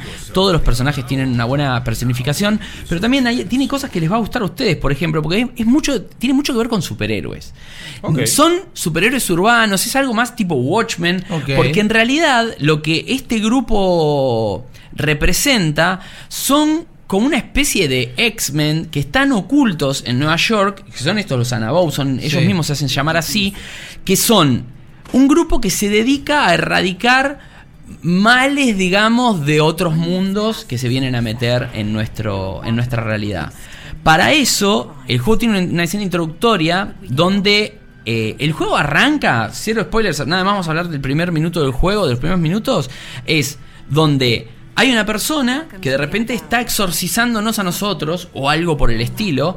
El tema es que te dice, decime cómo te llamás, no recordás tu nombre. Y vos empezás, te parecen las opciones Claro. y decís, qué sé yo, no sé de lo que me estás hablando, ¿dónde estoy? ¿Cómo llegué acá? Entonces te, vas acordando y está todo oscuro y entonces en un momento vos le decís, no, yo soy la actriz, qué sé yo, y entonces también ahí creas el personaje. Tu personaje puede ser mujer, puede ser varón y a la vez puede tener varias profesiones distintas. Puede ser actor, o sea, vos podés decir que sos Claro. actor, policía, varios, varias profesiones que cambian mínimamente, pero son importantes también en el contexto en el que se da el juego. Entonces, por ejemplo, yo elegí mujer y elegí ser actriz y de repente cuando él me empieza a exorcizar y me empiezo a acordar, me acuerdo como del momento en que fui poseída por ese demonio, que- Sí. de que me estaban quitando, y lo que pasa en ese, en el teatro donde yo trabajaba en ese momento, donde pasan unos crímenes horrendos, los que los cometo yo mismo, Ah, como wow. personaje, y lo veo y quedás como choqueado, decís, fuck, ¿a dónde me va a llevar este juego? Entonces, una vez que ellos te sacan, te llevan a su a su lugar, digamos, que es una casa en Nueva York, normal, donde hay una serie de personajes que son básicamente los que te fueron a buscar, que son dos, y un tercero, más los que van sumando en el resto de la aventura, que son como los que van quedando y que notan esto es medio como cazafantasmas, que va subiendo, dicen, esto está pasando cada vez más seguido, o sea, era como antes eran casos aislados, estábamos como más tranquilos, y ahora es como que todas las semanas pasa algo. Y el juego se trata sobre eso, casos. Vos, un- eh, el, el tuyo es como el, el inicio, pero a su vez tiene una línea argu- argumental que está atada a tu personaje, que es súper importante, pero vos lo que haces es unirte a este grupo Sí. y empezar a trabajar con ellos para resolver distintos casos. Entonces, básicamente, cada caso, cada evento sucede en diferentes barrios. Entonces, vas a Chinatown, vas a Brooklyn, vas a un montón de los lugares más importantes de, de Nueva York, o de todo lo que. De, lo- de los, de los distritos, y ahí te vas encontrando con diferentes características. Esa es una de las cosas más importantes del juego, la estructura. Una estructura que no es, no, no es lineal, porque vos básicamente podés elegir entre tres casos a veces a cuál ir y podés ir en cualquier orden Claro. y se desarrolla siempre igual. Y uno de los grandes aciertos, y corríjame si equivoco, pero hay, no creo que hay no haya ningún juego que haya hecho esto, vos podés armar tu propia party para cada misión. Vos vas a un subte y decís, bueno, quiero ir. Tu personaje no puede no ir, digamos el protagonista, y puedes elegir a dos más. En- pero el tema no es como en Maniac Mansion, que era medio raro y aunque Claro. dicen que se podía resolver con todos los personajes de todo el juego, a mí me Sí. pasó que me quedé trabadísimo con algunos. Dicen que sí, yo ni, ni- ni lo busqué como solución, pero dicen que sí, pero yo, con cier- yo siempre lo pude resolver con dos personajes, Sí. con Bernard y con el protagonista principal, digamos. Pero si no estaba Bernard, no sabía cómo resolver ciertos problemas y nunca los pude resolver. Sé que se pueden, pero yo no pude. En cambio, en este, lo que sí pasa es que no solo se pueden resolver, sino que es bastante lógico dentro de todo. El nivel de dificultad está bien, no es como esas viejas aventuras arcaicas. Claro. No es que tiene hints, no es que te ayuda todo el tiempo, al contrario, pero digamos, el juego es lógico. ¿Y eso tipo de también me gusta hay? mucho. No, hay de usar objetos con objeto, Ok. hay, pero no hay un inventario de 15 mil millones de objetos y andarlos combinando Claro. entre sí a lo loco. Sí. Bueno, es un poco lo que pasaba con, con el de con el de Ron Gilbert. eh, Exacto, Que con tenía puzzles, pero eran con Timberwood Timberwolf Park Park. tenían, eran súper lógicos, Sí. no era tipo pensamiento lateral de usar el pollo como una cosa. No, a mí, a mí Timberwolf Park me encantó. Sí, es un sí. juego que me encantó y es eh, también me pasó lo mismo. El final lo podemos discutir. eh, o sea, es, es complejo. Un poco demasiado volado, pero pero, bueno pero ponele, sí, a mí me gustó. Hay gente que lo odia porque Sí. básicamente rompe. Y pero algunos te dicen y pueden tener razón de, de su perspectiva es y pero rompe un poco todo lo del todo el juego. Todo el juego estuviste jugando una mentira. Entonces es como raro. Pero bueno, es una gran aventura y exceptuando ese caso de Timberwood Park. Este me parece que es una de las grandes aventuras de toda esta década porque hace demasiadas cosas demasiado bien. Primero, toda esta, esta historia de armarte un team, ir a las locaciones y poder resolverlo todo Sí. distinto, hasta te da rejugabilidad. Claro. Porque es una de las pocas aventuras que podés volverlo a jugar y decir, bueno, ahora armo un team completamente distinto y veo cómo resuelvo exactamente el mismo caso, pero Cambia la resolución del puzzle. Es que con cambia los- todo. Porque, por ejemplo, tu personaje como actriz puede engañar a algunos falseando cierta, actuando cierto Claro. drama, por ejemplo. Entonces poniéndole algo de drama a una Sí. situación y que te digan, bueno, te ayudo.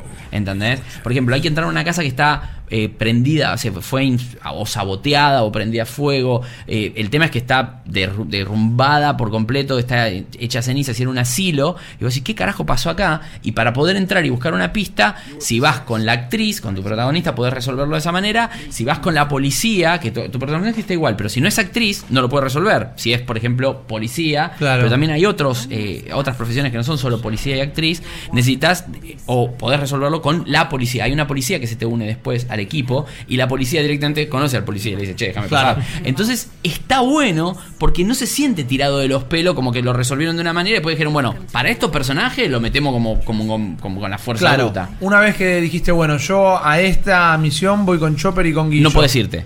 No podés irte. No podés decís, volver atrás. Ah, mirá, tenía que ir con Rip en esta. No, Ah, es, que podés, es que lo podés resolver con cualquiera. Ah, ok, No, no hay forma de errarle. Entonces, y eso está buenísimo porque es, bueno, elijo el personaje que más me gusta a mí. Claro. Elijo los personajes. Aparte, está muy buena la variedad de personajes. No quiero contar qué personajes hay porque los personajes, si defino su, su naturaleza y de dónde proceden, a muchos los reclutás en misiones. Entonces no está bueno que lo Claro. cuente porque son parte de la historia. indirecto. Es un spoiler, sí, y que te- no te va a gustar nada que te lo cuente. La historia es buenísima, cierra por todos lados, tiene un Wata Twist que no te lo ves venir ni en pedo, pero ni en pedo. Y Shaiman anda aprendiendo de Wata Twist en juegos, porque es mucho más difícil en un juego de 10, 14 horas mantener un montón de cosas Sí. y que después vos no te sientas chiteado por esa vuelta de tuerca, que donde vos decís, o sea, me explota la cabeza ya. Si esto es lo que yo estoy pensando que está pasando, esto es así, te explota. Y después tiene muchos finales distintos.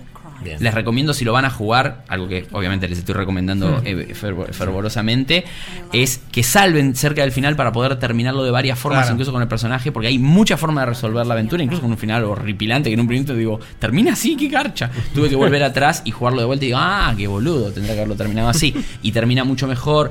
Y la verdad que da, no solo para una continuación, Sí. de una. Estoy recontra satisfecho de cómo terminó. Me encanta. Vuelvo a repetir, es uno de los juegos que prefiero de este año lejos. Juegos y se los recomiendo a todos. Es un juego que en Steam cuesta creo que 120 mangos o 180 barato. pesos, o sea, es muy barato y es muy muy bueno. Si les gustan las entradas gráficas, ni lo duden. Eh, lo único que sí, no está en castellano, Ah. pero eso es un problemón. Pero, pero no es tan complejo. O sea, No, con no, un nivel de inglés básico lo- Claro. lo, entendés. No es que tenés, no es un juego súper, súper, súper. No es el Mass Effect tampoco No. en cantidad de texto. Pero si es una aventura, obviamente siempre estás escuchando personajes hablar y tenés que interactuar. Aparte de los pools con objetos, también es muy importante la charla. Si vos hablas con un personaje y le sacás cierta información, cuando vayas a hablar con otro, con esa información la vas a poder cruzar. Y eso es súper importante en este juego. Y es importante que lo tengan en cuenta porque si no se van a trabar con cosas que en realidad no es trabarse, sino es decir, Sí, ah, para con esta la- información. sí. Claro, hay casos que tienen pocas locaciones y son un poquito más sencillos, hay otros que tienen más locaciones, entonces hay más cosas para pensar. Pero la parte sobrenatural del juego está muy bien manejada.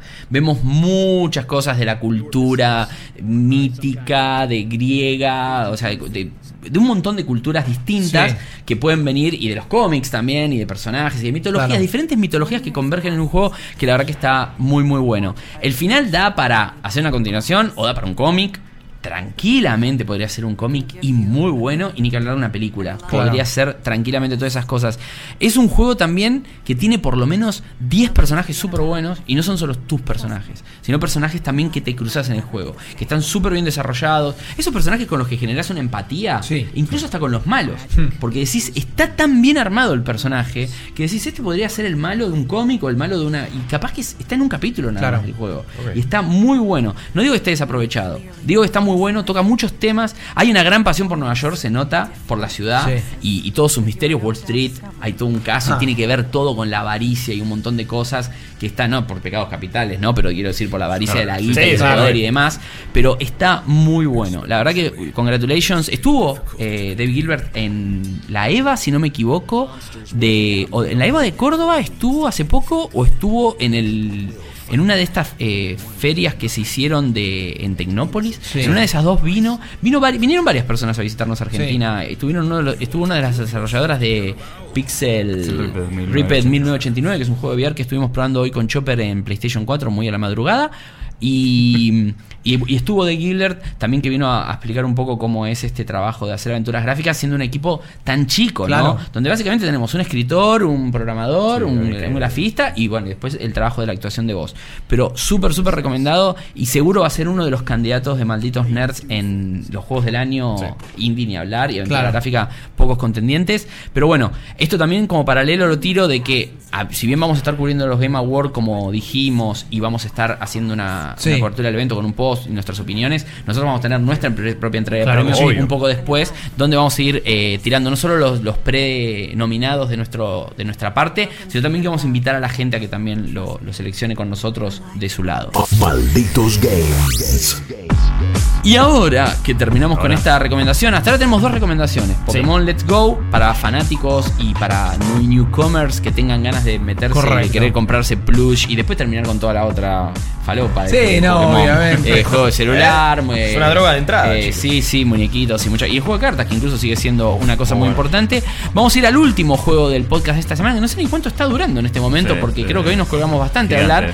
Pero vamos a hablar de otro, otro gran tanque, otro gran caballito de palabra batalla de. Electronic Ah. Arts, sí, de Battlefield 5, el recientemente lanzado Battlefield que tuvo un retraso, un retraso que no sé si le vino bien o peor, porque con Call of Duty, creo que se- lo hicieron para abrirse un poco de Call of Duty. Puede ser. Y Pero no pensaban que Call of Duty iba a ser tan bien bueno. recibido y tan Sí. bueno. Mira, creo que Battlefield 5 hoy por hoy es una muy buena fotografía de lo que es Electronic Arts eh, en general. ¿no? Chau, chau, chau. Bueno, nos vamos la semana que viene, chicos. Chao. No, porque es- es, eh, se, lo no- se los nota desordenados a los chicos de EA. En general, eh, esto tiene que ver con un lanzamiento escalonado que gente que paga más lo juega antes, el que paga un poquito más que el común lo juega una semana después, el otro que está suscripto lo juega 10 horas, el otro que... No sé, eh, el- Pero la solo en Play, eh, pero la- solo en Xbox. Solo, solo en PC, lo- claro, ¿viste? Y, y- y después Y no en tenés Play. el 20 de noviembre eh, sale el juego a la calle, tenés poca ¿Recién el gente en 20, posta? Sí, el 20. No es una locura. Estamos o sea, hoy a y 16 ya lo estamos y jugando cuando hace nos una escuchen, semana. claro. Por ¿eh? eso. Y después tenés cosas que inherentes al juego, ¿no? La- el capítulo más interesante, que, que hay que ver cómo lo resuelven, es el del soldado nazi, el piloto de tanques, no está disponible. Eh, ¿Por La- qué? Porque dicen que es contenido post lanzamiento. Ah, fuck. O sea, son tres campañas Eh, o las sea, que tenemos. Pará, tres cam- pero hay, Y la más interesante de- no está. Hay contenido de la campaña que no está disponible. No, la tenés ahí, cero. pero no, Todavía es, no, es el, no es que sale el 20. No. Como para que no haya No, spoiler. no, no, no. Ah, es que dicen que No. después vemos. Después es como el modo después. Battle Royale. Es como el Battle Royale que sale en algún momento del año que viene. Claro, Ah, marzo, acá. suponemos del año que viene. Exacto. bueno, entonces el exactamente. año que viene te doy la plata, Electronic Claro, Arts. Bueno, Si Exactamente. sale. Eso es- ese es el tema. O sea, Porque, perdón, no es que sale extra esa campaña que decís vos. No, no, no, no, es, que, es que se desbloqueable a futuro. la, claro. la, digamos, la, la Invertí, política. Guillo. Te va, te- o sea, después te lo doy. Electronic Arts post eh, eh, Battlefront 2 es esta cosa de querer quedar bien con todos Sí. y el- el- la particularidad que tiene Battlefield es que los contenidos no van a ser pagos, sino que lo que vas a pagar es, son cosas estéticas para Sí. el multiplayer, ¿correcto? Pero es, una, es un lanzamiento desordenado. El Estética de un juego, juego que es en primera persona, ¿no? Sí, eh, bueno, ahí tenés. Sí, como Eh, Fallout. Che, comprate cosas que pero nunca bueno, vas a ver. Es Pero... terrible eso. Por ahí le podés pedir la captura de cuando alguien te mate que- para que te muestre bueno, cómo, claro. cómo te ves. En el replay no sabes cómo- Exactamente, sí. Eh, bueno, Ves la cara de boludo que tenés, pero qué bien que te ves cuando te matan. Encima vas a morir con una mueca, ¿no? Como. esa es un poco la sensación que te da jugar Battlefield hoy por hoy. O sea, primero vamos a empezar hablando de la campaña. Muchos, y de hecho han comentado en nuestro video que está en YouTube, de che, Battlefield es online. Yo lo entiendo, pero. eh, Pero hay una campaña. hay una campaña y Para algo la hacen, chicos. Y, para ellos es importante. Y la del 1 había estado buena, la de Battlefield 1 había Sí, estado bien. Tiene esta cosa tonal que, de nuevo, foto de EA.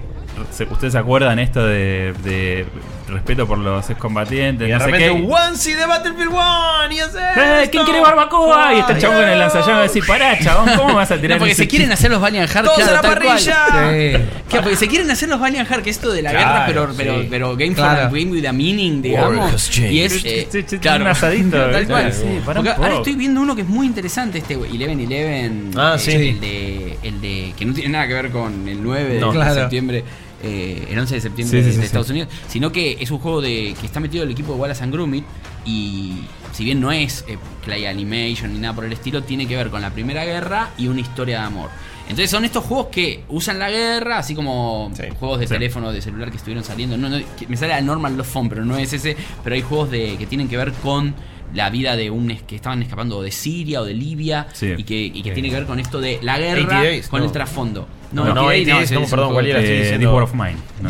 No, no, No, no, ese es el, el no, de celular yo es- de celular. sí, sí, sí, sí. Bueno, no importa, soy un boludo, porque yo lo traigo a la mesa y no me acuerdo cómo se llama. Y te estoy cagando el, el tempo. No, Es un juegazo, yo lo jugué, pero, no me acuerdo cómo pero se a lo que voy es que te dicen esto que decimos, de che, mirá, no, es la historia, como el Battlefield 1, la palomita de la paz. Claro. La, la llevabas volando y te acordás que había que volarla, boludo. Sí, sí, sí. Bury me my love. Ahí está. Bury me my love, jugazo, terrible. Claro, llorar. es- a ver, Sí. eh, pasa eso, la campaña, o sea, eh, tienen que, como por obligación, eh, asumir esta cuestión medio, eh, no sé, solemne de la intro, de, de Sí. que todos, todos perdemos, y hay una apuesta eh, original y arriesgada en decir vamos a contar historias que no se cuentan habitualmente.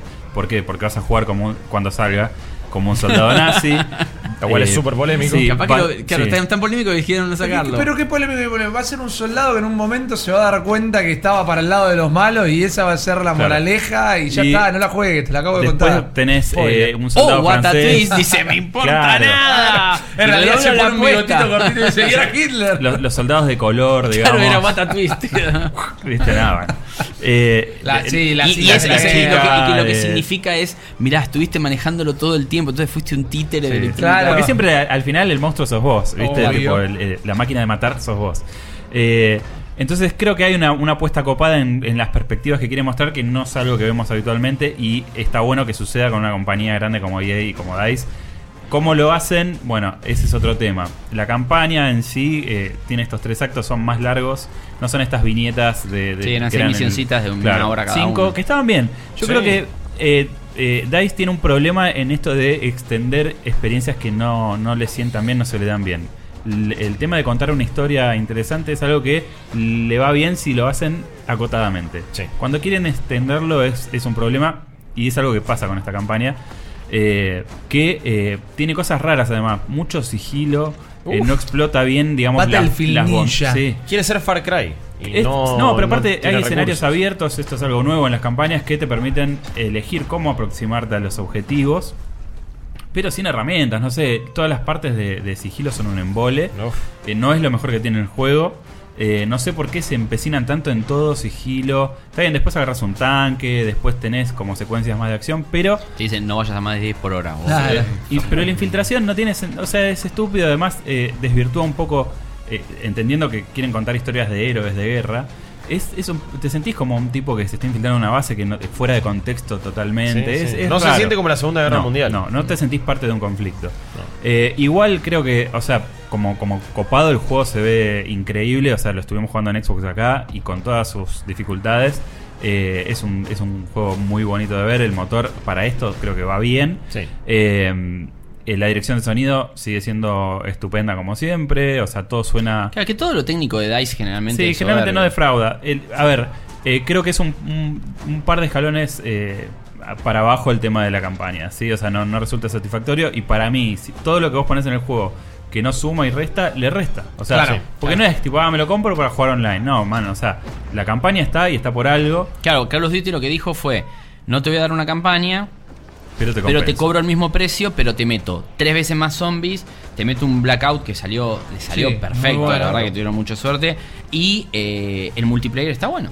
Claro. O sea, ese, ese se lo encuentran en su mejor forma. Y, y aparte, usando de nuevo la palabra, fue medio fanservice porque fue. Todo lo que la gente le gusta de Call of Duty, vamos Claro. a dárselo en un solo paquete. ¿No querés saltar doble salto? Ok, se lo sacamos. ¿No quieren caminar por las paredes? Listo, lo sacamos también. ¿Les gusta más sobre la tierra? O sea, un juego Boots rápido. Claro. Pero después, viste, lo de Battlefield tiene esta doble moral encima, porque ni siquiera dice, bueno, más sí, lo hago así. Esto de la barbacoa, si soy vegano, no, igual, entonces con más razón, ni existía el vegano en esa época. Entonces, al- es eso, es, es, es, es, es- Yo lo estaba viendo el otro día y era lo que vi el stream de ustedes y que lo pueden ver en YouTube. Vamos a usar la palabra una vez más. Lo orgánico le sale bien a, a DICE, o sea, montaña, eh, barro, Sí. la naturaleza. Y le sale bien también lo artificial, Star Wars, naves, plástico. Decís, todo parece real. Todo, Sí, lo que no sí, existe sí. parece real y lo que existe está bien recreado. Y, y esa crudeza y el, el sonido, que también ayuda mucho, bárbaro. Ahora después la parte de gameplay, como decimos, y, y unificar todo eso y que dure, no. Por eso es... Sí, es, es, es eso, es, es ese problema. Porque Pero- gráficamente, los ojos, si fuesen que los ojos tienen que comprar nada más, y Claro, es todo pero, lindo. pero es eh, lo que pasa es que es una cuestión de ritmo y de, y de cómo quieren resolver estas, esta- estas historias. O sea, en, en Battlefield 1 es mucho más dinámico, eh, tenés más eh, ocasiones de acción más trepidante, Sí. hay más variedad. Está un poco más guionado, te, te lleva más de la mano, pero funciona mejor. Funciona mejor. Acá es como que, bueno, imagínate, es, un poco lo de Fallout. O sea, ellos quisieron hacer una historia apelando a mecánicas y elementos que no dominan. Porque después te, te metes en el multiplayer, que la oferta también es acotada por ahora, porque, por ejemplo, eh, eh, tenés las War Stories, que es imposible contra- encontrar una partida, así que te queda con- jugar Conquest, Conquest. o el, la- el mez- el mezcladito de modos tipo Team Deathmatch y, y tal. Hay otro que se va a activar después del lanzamiento, que es una especie de armería con no sé qué cosa, pero no van a encontrar nada nuevo ahí. O sea, Sí. eh, por lo Yo menos... las lo War que es- Stories, vos lo jugaste en la beta. Eh, ¿Qué cosa? Las War Stories las jugaste Sí, en la sí, beta. sí, son las misiones a gran Está- escala. esas están buenas y la verdad que se ven bien y el realismo que tiene a nivel gráfico y sonoro es terrible porque Sí. hay, hay- cuando tenés el primer escenario que es el de desembarcar y el otro que está tratando de romper la artillería desembarcando y el otro que está defendiéndola, se da la crudeza, eso de Ah. estar en el piso y pidiendo por favor Es que siento te que, levanten, es como- habían generado un grado de, de, de cine- de lo cinemático en un entorno multiplayer. Sí, Me parece sí. que, Y que eh, eso andaba está bien. bueno. Sí. Sí, acá lo que, lo que es notorio es eh, que le falta por ahí un poquito de la verticalidad que siempre suele tener Battlefield y que es por lo que se caracteriza, que es esto de tener el combate a distintos niveles, el evolution, viste que te va modificando partes del escenario. Acá, por ejemplo, un bombazo te deja un cráter, pero no cambia tanto el, el fluir de la partida. Sí, por ahí, no sé, uno de los escenarios tiene un hangar en el medio y ese hangar puede literalmente explotar a fuego de artillería y cambia bastante, pero Claro. se lo siente menos espectacular en un punto que los otros Battlefield. Lo que sí es un juego que es mucho más dinámico que el resto, y eso me gustó. ¿Por qué? Porque la acción es más rápida. Eh, Sí, estás más cerca. Est- Sí, estás más cerca, pero además los controles responden mucho más rápido. No quiero decir que, que- que se volvió un Call of Duty porque no es así. Pero está medio camino ahora. Pero está más ligero. O sea, eh, apuntar con las miras es mucho más rápido. Tenés un movimiento que te podés tirar eh, cuerpo a tierra para atrás y seguir apuntando y disparando. Sí, ese está bueno. Podés. eh, ir casi corriendo en cuclillas, digamos, co- cosa que antes no se podía. No. Podés hacer vaulting y treparte a un montón de lugares. Y además mejoraron también el, el aspecto de la dinámica de los grupos. ¿sí? O sea, vos podés jugar con, con extraños, pero ponele, el Recon puede marcar específicamente dónde está cada uno y qué, qué- qué clase es y dónde están las municiones y demás. Los otros también pueden mirar y ayudar, pero no lo vas a dejar marcado. Entonces, el tener un Recon en el pelotón es buenísimo. Claro. El médico también cura y revive, pero todos pueden tener un botiquín y todos pueden revivir. Entonces me pasó de jugar defendiendo una iglesia, ¿me entendés? Tipo uno de los puntos eh, del mapa. Y nos revivíamos todos todo el tiempo y yo le tiraba, yo juego como soporte, entonces el, Sí. sop- el soporte es el... eh, hay menos munición en el escenario, entonces es fundamental tener soporte y vos vas tirando, revolviendo las cajitas y está buenísimo, tipo, hacer medio, pim, invocársela a pim. distancia. Claro. Y aparte te va dando un montón de puntos. Sí, Por- o sea, tenés muchísimas más cosas que antes para hacer y para, para empezar a, a- a ganar experiencia. Vos como, como jugador en tu perfil y además leveleando como siempre cada una de las clases. Esto no cambió. No, y aparte que hace que el juego sea más. Eh, te trató que lo separe un poco de Call, haciéndolo un poco más estratégico. Es- Porque sí, eh, sí. eh, era más simulación, ahora que le quitaron un poco con el movimiento, como decís, le dio más, más acción, más dinamismo. Y más Pero dramatismo, o sea, es, es- es mucho más... eh, eh, También funciona bien Ryan, ¿me lo de los squads. Eso sí, funciona re bien. Por eso sí, de tener tu sí. grupo, que cuando tu grupo se extingue Sí. no podés re- revivir más o respawnear en el. en Sí, el respawn incluso lo, lo, lo achicaron un poquito más. Antes vos tenías que esperar mucho más para volver a la ronda. Ahora creo que son Nada. 10 segundos o menos. Sí. Tipo, volvés al toque. Pero si tu squad lo aniquilan, tienen Sí, que arrancar sí, todo del principio. Y ahí es donde tardás más en llegar a la acción de vuelta. Sí, claro. tiene algunas inconsistencias, ¿no? Según lo que estuvimos jugando. Yo hubiera vaciado cargadores en el pecho de tipo y no caían Sí. directamente, Sí. Pero las balas de ellos sí hacen daño. Y Sí, eh, tiene una cosa medio rara de que a vos te ponen dos tiros y te bajan en el single player y vos por ahí tenés que laburarlo mucho más. En el, en el multi está, Está más equilibrado más eso. equilibrado Bueno, bien. y la verdad que sí, es, o sea, se nota mucho que la fortaleza es esa. Y lo me que parece diciendo es que tuvieron que haber sacado de la campaña single player. O sea, no No haber, ofrecerla, claro. destinar más recursos todavía al multiplayer, Porque darle además, más modos. narrativamente es cualquier cosa. Veíamos el otro día que te mandaban a meter la bomba y Sí. no te- estabas solo en toda la misión y de repente cuando la terminabas tenías al tipo que había estado ahí todo el tiempo y Sí. en un momento te ayuda. Sí, rarísimo. Se- se- son cosas que se sienten artificiales por demás y creo que en, el, en, en Battlefield 1 estaban mucho mejor resueltas. Sí. Eh, tanto los compañeros, el contexto del conflicto, era, era distinto. Esto Mm. es raro y tampoco creo que hay una... O sea, no es que no creo, no hay una, una propuesta narrativa que vos decís, puta, mirá lo que me estás... Claro. Mirá la información que me estás revelando. Porque tiene esta cosa medio documental. Pero la verdad es que no, no hice nada nuevo. Y en lo personal es como que a mí esta, esta perorata de la Segunda Guerra y todo eso me- ya me cansó. No me interesa, o sea, ya lo ya vi mil historias en videojuegos y en muchos Sí. medios. Y es como que nada, o sea, no, no hace falta. Tipo, al final de cuentas es eh, un problema. O sea, sí, estás hablando de la guerra, esto pasó de verdad, la gente murió, sufrió una bocha. Pero bueno, esto es un videojuego. Después te metes en el multiplayer y es tipo, bueno, ¿cuántas eh, tokens te faltan para desbloquear la barbita? ¿Cuántos headshots te faltan Claro. para.? Claro. es- Y es después como- tenés las notificaciones y, y tenés el sistema este web y toda la bola y vos decís, sí, se desvirtúa. No vas a- por más que pongas una campaña y la quieras hacer súper eh, solemne, no vas a zafar de eso. Eso es, es un producto de consumo, fin. Pensando en lo que dijo Maxi, que le sale también lo realista y le sale también la ficción, tienen que apuntar un punto medio, que también era lo que se parecía más o menos en los primeros trailers que vimos. Una versión Sí. de todo esto medio ficcionada, una ficción de época, pero... Sí, para eso tenés Wolfenstein. Bueno, sí, totalmente, es, totalmente mejor es eso. Cuando Sí, vos me dijiste claro, eso, claro. es, eso es la unión de los Claro, mejores mundos. claro. Es la Segunda Guerra con un tratamiento de los nazis espectacular. Porque las, las escenas donde aparece Hitler son brillantes. Y ahí tenés un juego que no hace, eh, no, es- no hace apología de nada, al contrario, y lo maneja bien. Lo Sí, maneja juega con full argumento. en el discurso. El, el el argumento es buenísimo. Es un single player espectacular. Entonces no es que no se pueden hacer Claro. juegos single player buenos. Eso es lo que queremos marcar. No, y me parece que es un buen ejemplo. Sí. The New Colossus es uno de los mejores juegos del año pasado Sí. a nivel FPS y la historia es brillante. Y es lo más cabeza que puede haber. Lo que pasa ¿Entendés? es que... Pero el argumento está buenísimo. Pero el, el- el problema fundamental acá me parece que es que estamos hablando de un suceso histórico y ellos se están agarrando de Es que ellos eh, el- escenarios de combate que sucedieron de verdad. Te cuentan historias de guerra de verdad. Vos, Claro. tipo, ¿sabías que este chabón se robó un. era un ladrón de barcos? Que porque se robó una- un barco de la Armada lo hicieron capitán y le pusieron 15 Sí, pero hombres. agarran la carta que manda, después lo agarra Pigna, boludo, escribe un libro de historia y te dice, bueno, pero sabés que te pibe en realidad era un garca Claro, y la bueno, para los pero, nazis. no, pero lo que voy es que no pueden, no pueden zafar de eso porque están, están tratando con cosas delicadas que por ahí para un juego de esta envergadura no son. No. Por ahí son más para un... eh, Sí, ¿Cómo se llama? Eh, Valiant- para un Valiant Heart. O sea, es, es- Es que más mi para pregunta eso. es a cuánto, y sin desmerecerlos ni mucho menos, pero a cuántos jugadores de Battlefield les realmente Les importa el valor histórico. Ah, O- no, o- ¿de verdad lo hicieron capitán de ese o, barco? tienen, leen o ese tienen, o tienen una parte o, tienen esa parte sensible porque también Sí. hay gente que juega por los tiros entonces no necesitan que justifiquen o, o- o- Tiene que tener un buen gameplay. no, no quieren sentirse mal tampoco por Claro. jugar algo que Claro, representa no lo que a ellos que les me- gusta claro, que todo el tiempo me ¿Entendés? medio como es como, es, es como que entre, entre touchdown y touchdown de Maiden, de Maiden te muestren lo- imágenes de cuando los chavales terminan sin dientes Sí, se con desgarran. se desgarran che qué deporte de mierda eh, bueno, pero yo quiero seguir jugando Claro. boludo no me la No,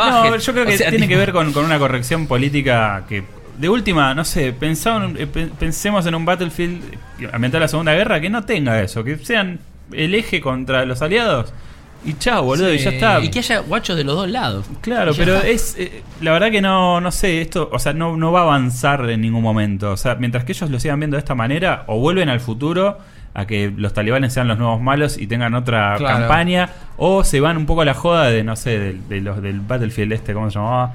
El Bad Company. sí, Claro. ¿Me entendés? O sea, me parece que va por ahí, pero esto siempre termina sin contentar ni al veterano de guerra, ni al tipo que perdió a su papá en, en el desembarco, ni a Eh. nosotros porque no nos está contando nada nuevo ni interesante. Claro.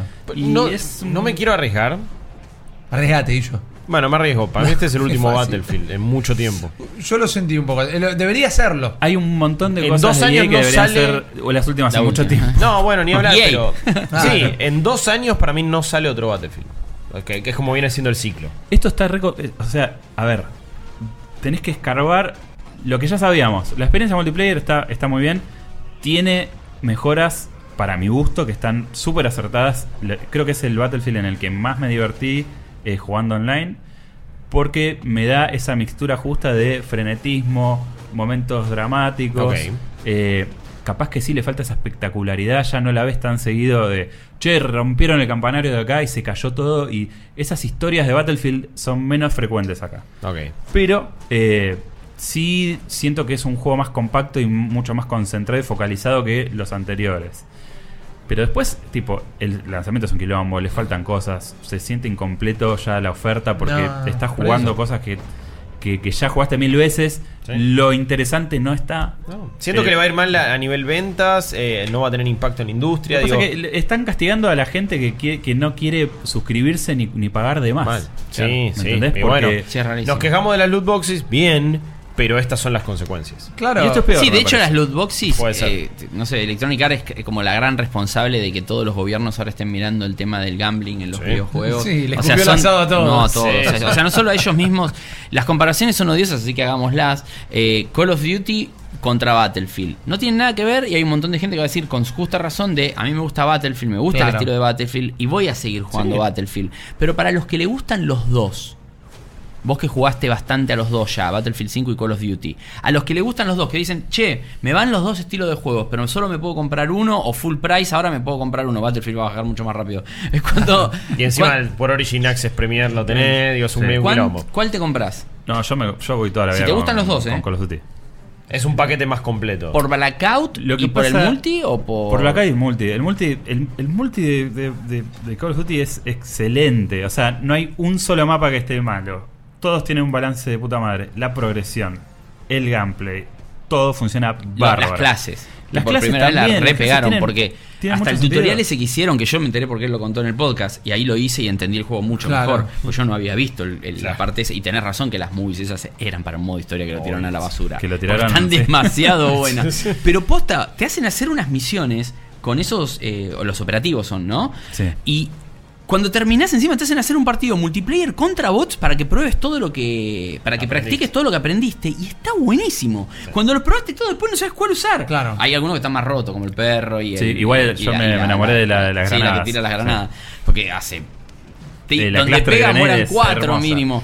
Pero, pero está muy bueno. Y eso a mí me pasa también de que pese a que los juegos multiplayer no son mis favoritos, Sí. acabo de recomendar el Anabo, o sea, Claro. me gusta lo indie. Estoy con el Red Dead Redemption, que ya voy bastante avanzado, pero siempre voy mechando con terminé en Above, terminé ayer, que la semana que viene de última lo comentamos, pero la verdad que está eh, me gusta esto de pasarme del triple A al indie Sí, y- claro. y un juego de muchas horas con alguno que en 10 horitas Sí. lo termines. Hay una cosa que eh, tengo que decirlo porque es, es- es una realidad. No, no se puede comparar el- el- la, la- la perspectiva de Battlefield a nivel multiplayer y a nivel eh, jugabilidad con la de Call of Duty porque van a cosas distintas, ¿no? Uno Sí, tiene caída de bala, mucho eh, tiene cosas más, más épicas. A ver, el que le gusta Battlefield, si compra este juego va a estar satisfecho porque es una persona que la campaña no le interesa. Claro. Y pero porque- sale del Battlefield 1 y es como que dicen, uy, me encuentro en un juego mejor. Porque también pueden seguir jugando Es que- Battlefield 1. Claro. Es que Es el en gran dilema realidad de acá el problema. Pueden seguir jugando Battlefield 4 si quieren. Claro. Sí, bueno, eso ni hablar, pero digo, si, si vos jugaste Battlefield 1 y te gustó, creo que en este multiplayer te vas a tener que ajustar a estas nuevas reglas de juego que no creo que a los más eh, ortodoxos no le van a caber. Ok. Mm. Más velocidad, menos caída de bala, ponele, ¿me entendés? O sea, esas cosas. Sí. Pero igual se van a encontrar con un buen juego que les va a dar una experiencia multiplayer que para mi gusto es superadora respecto a los últimos Battlefield.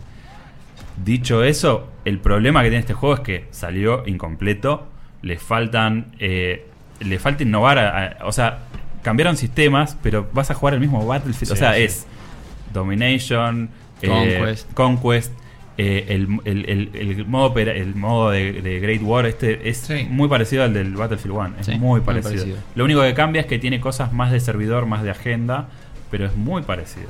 Entonces, eh, no sé, ¿viste? O sea, es como que el que, el que le gusta Battlefield tiene que ir por ese lugar. Sí, Porque sí, en, obvio. en- en Call of Duty no lo O vas a seguir encontrar. jugando al One. Pero si, si, si vos querés jugar un buen multiplayer, eh, shooter multiplayer, es Call of Duty. O sea, para mí es Call of Duty, olvídate.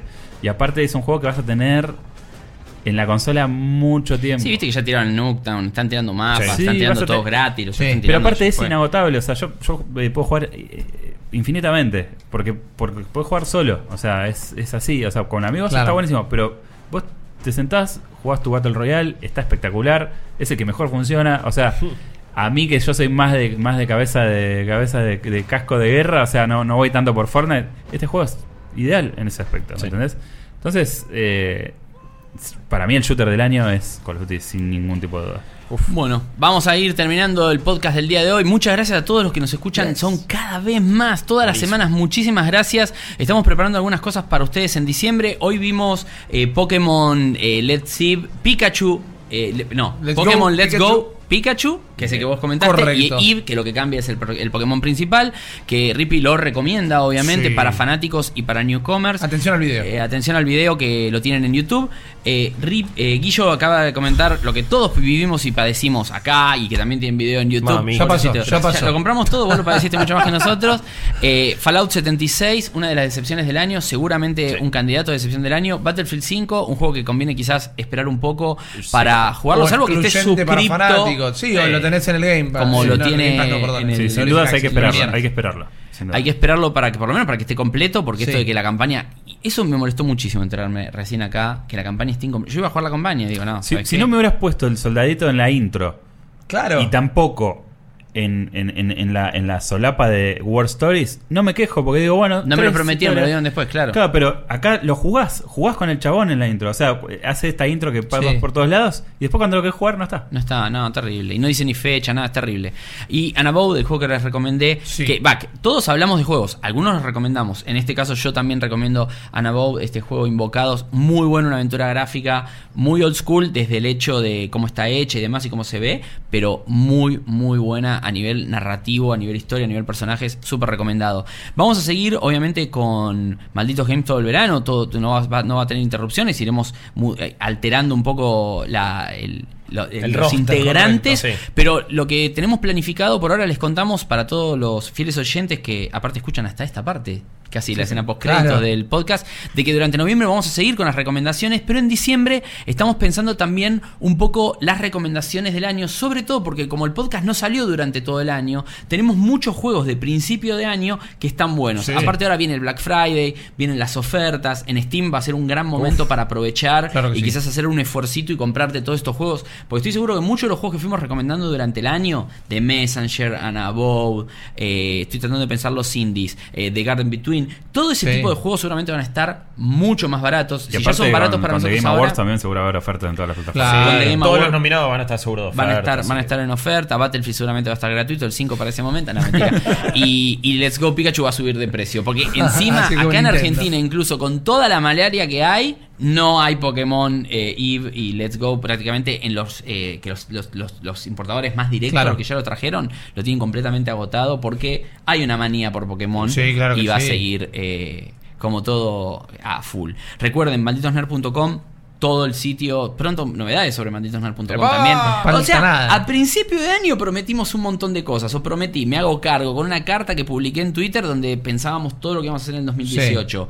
Les puedo decir que cumplí con casi todo lo que, que obviamente yo lo hice, entonces digo cumplí. Obviamente lo cumplimos como equipo y lo hicimos todo como equipo. Una de esas cosas fue Cyberix, Correcto. que en enero, después tuvo que madurar mucho hasta octubre poder hacerlo.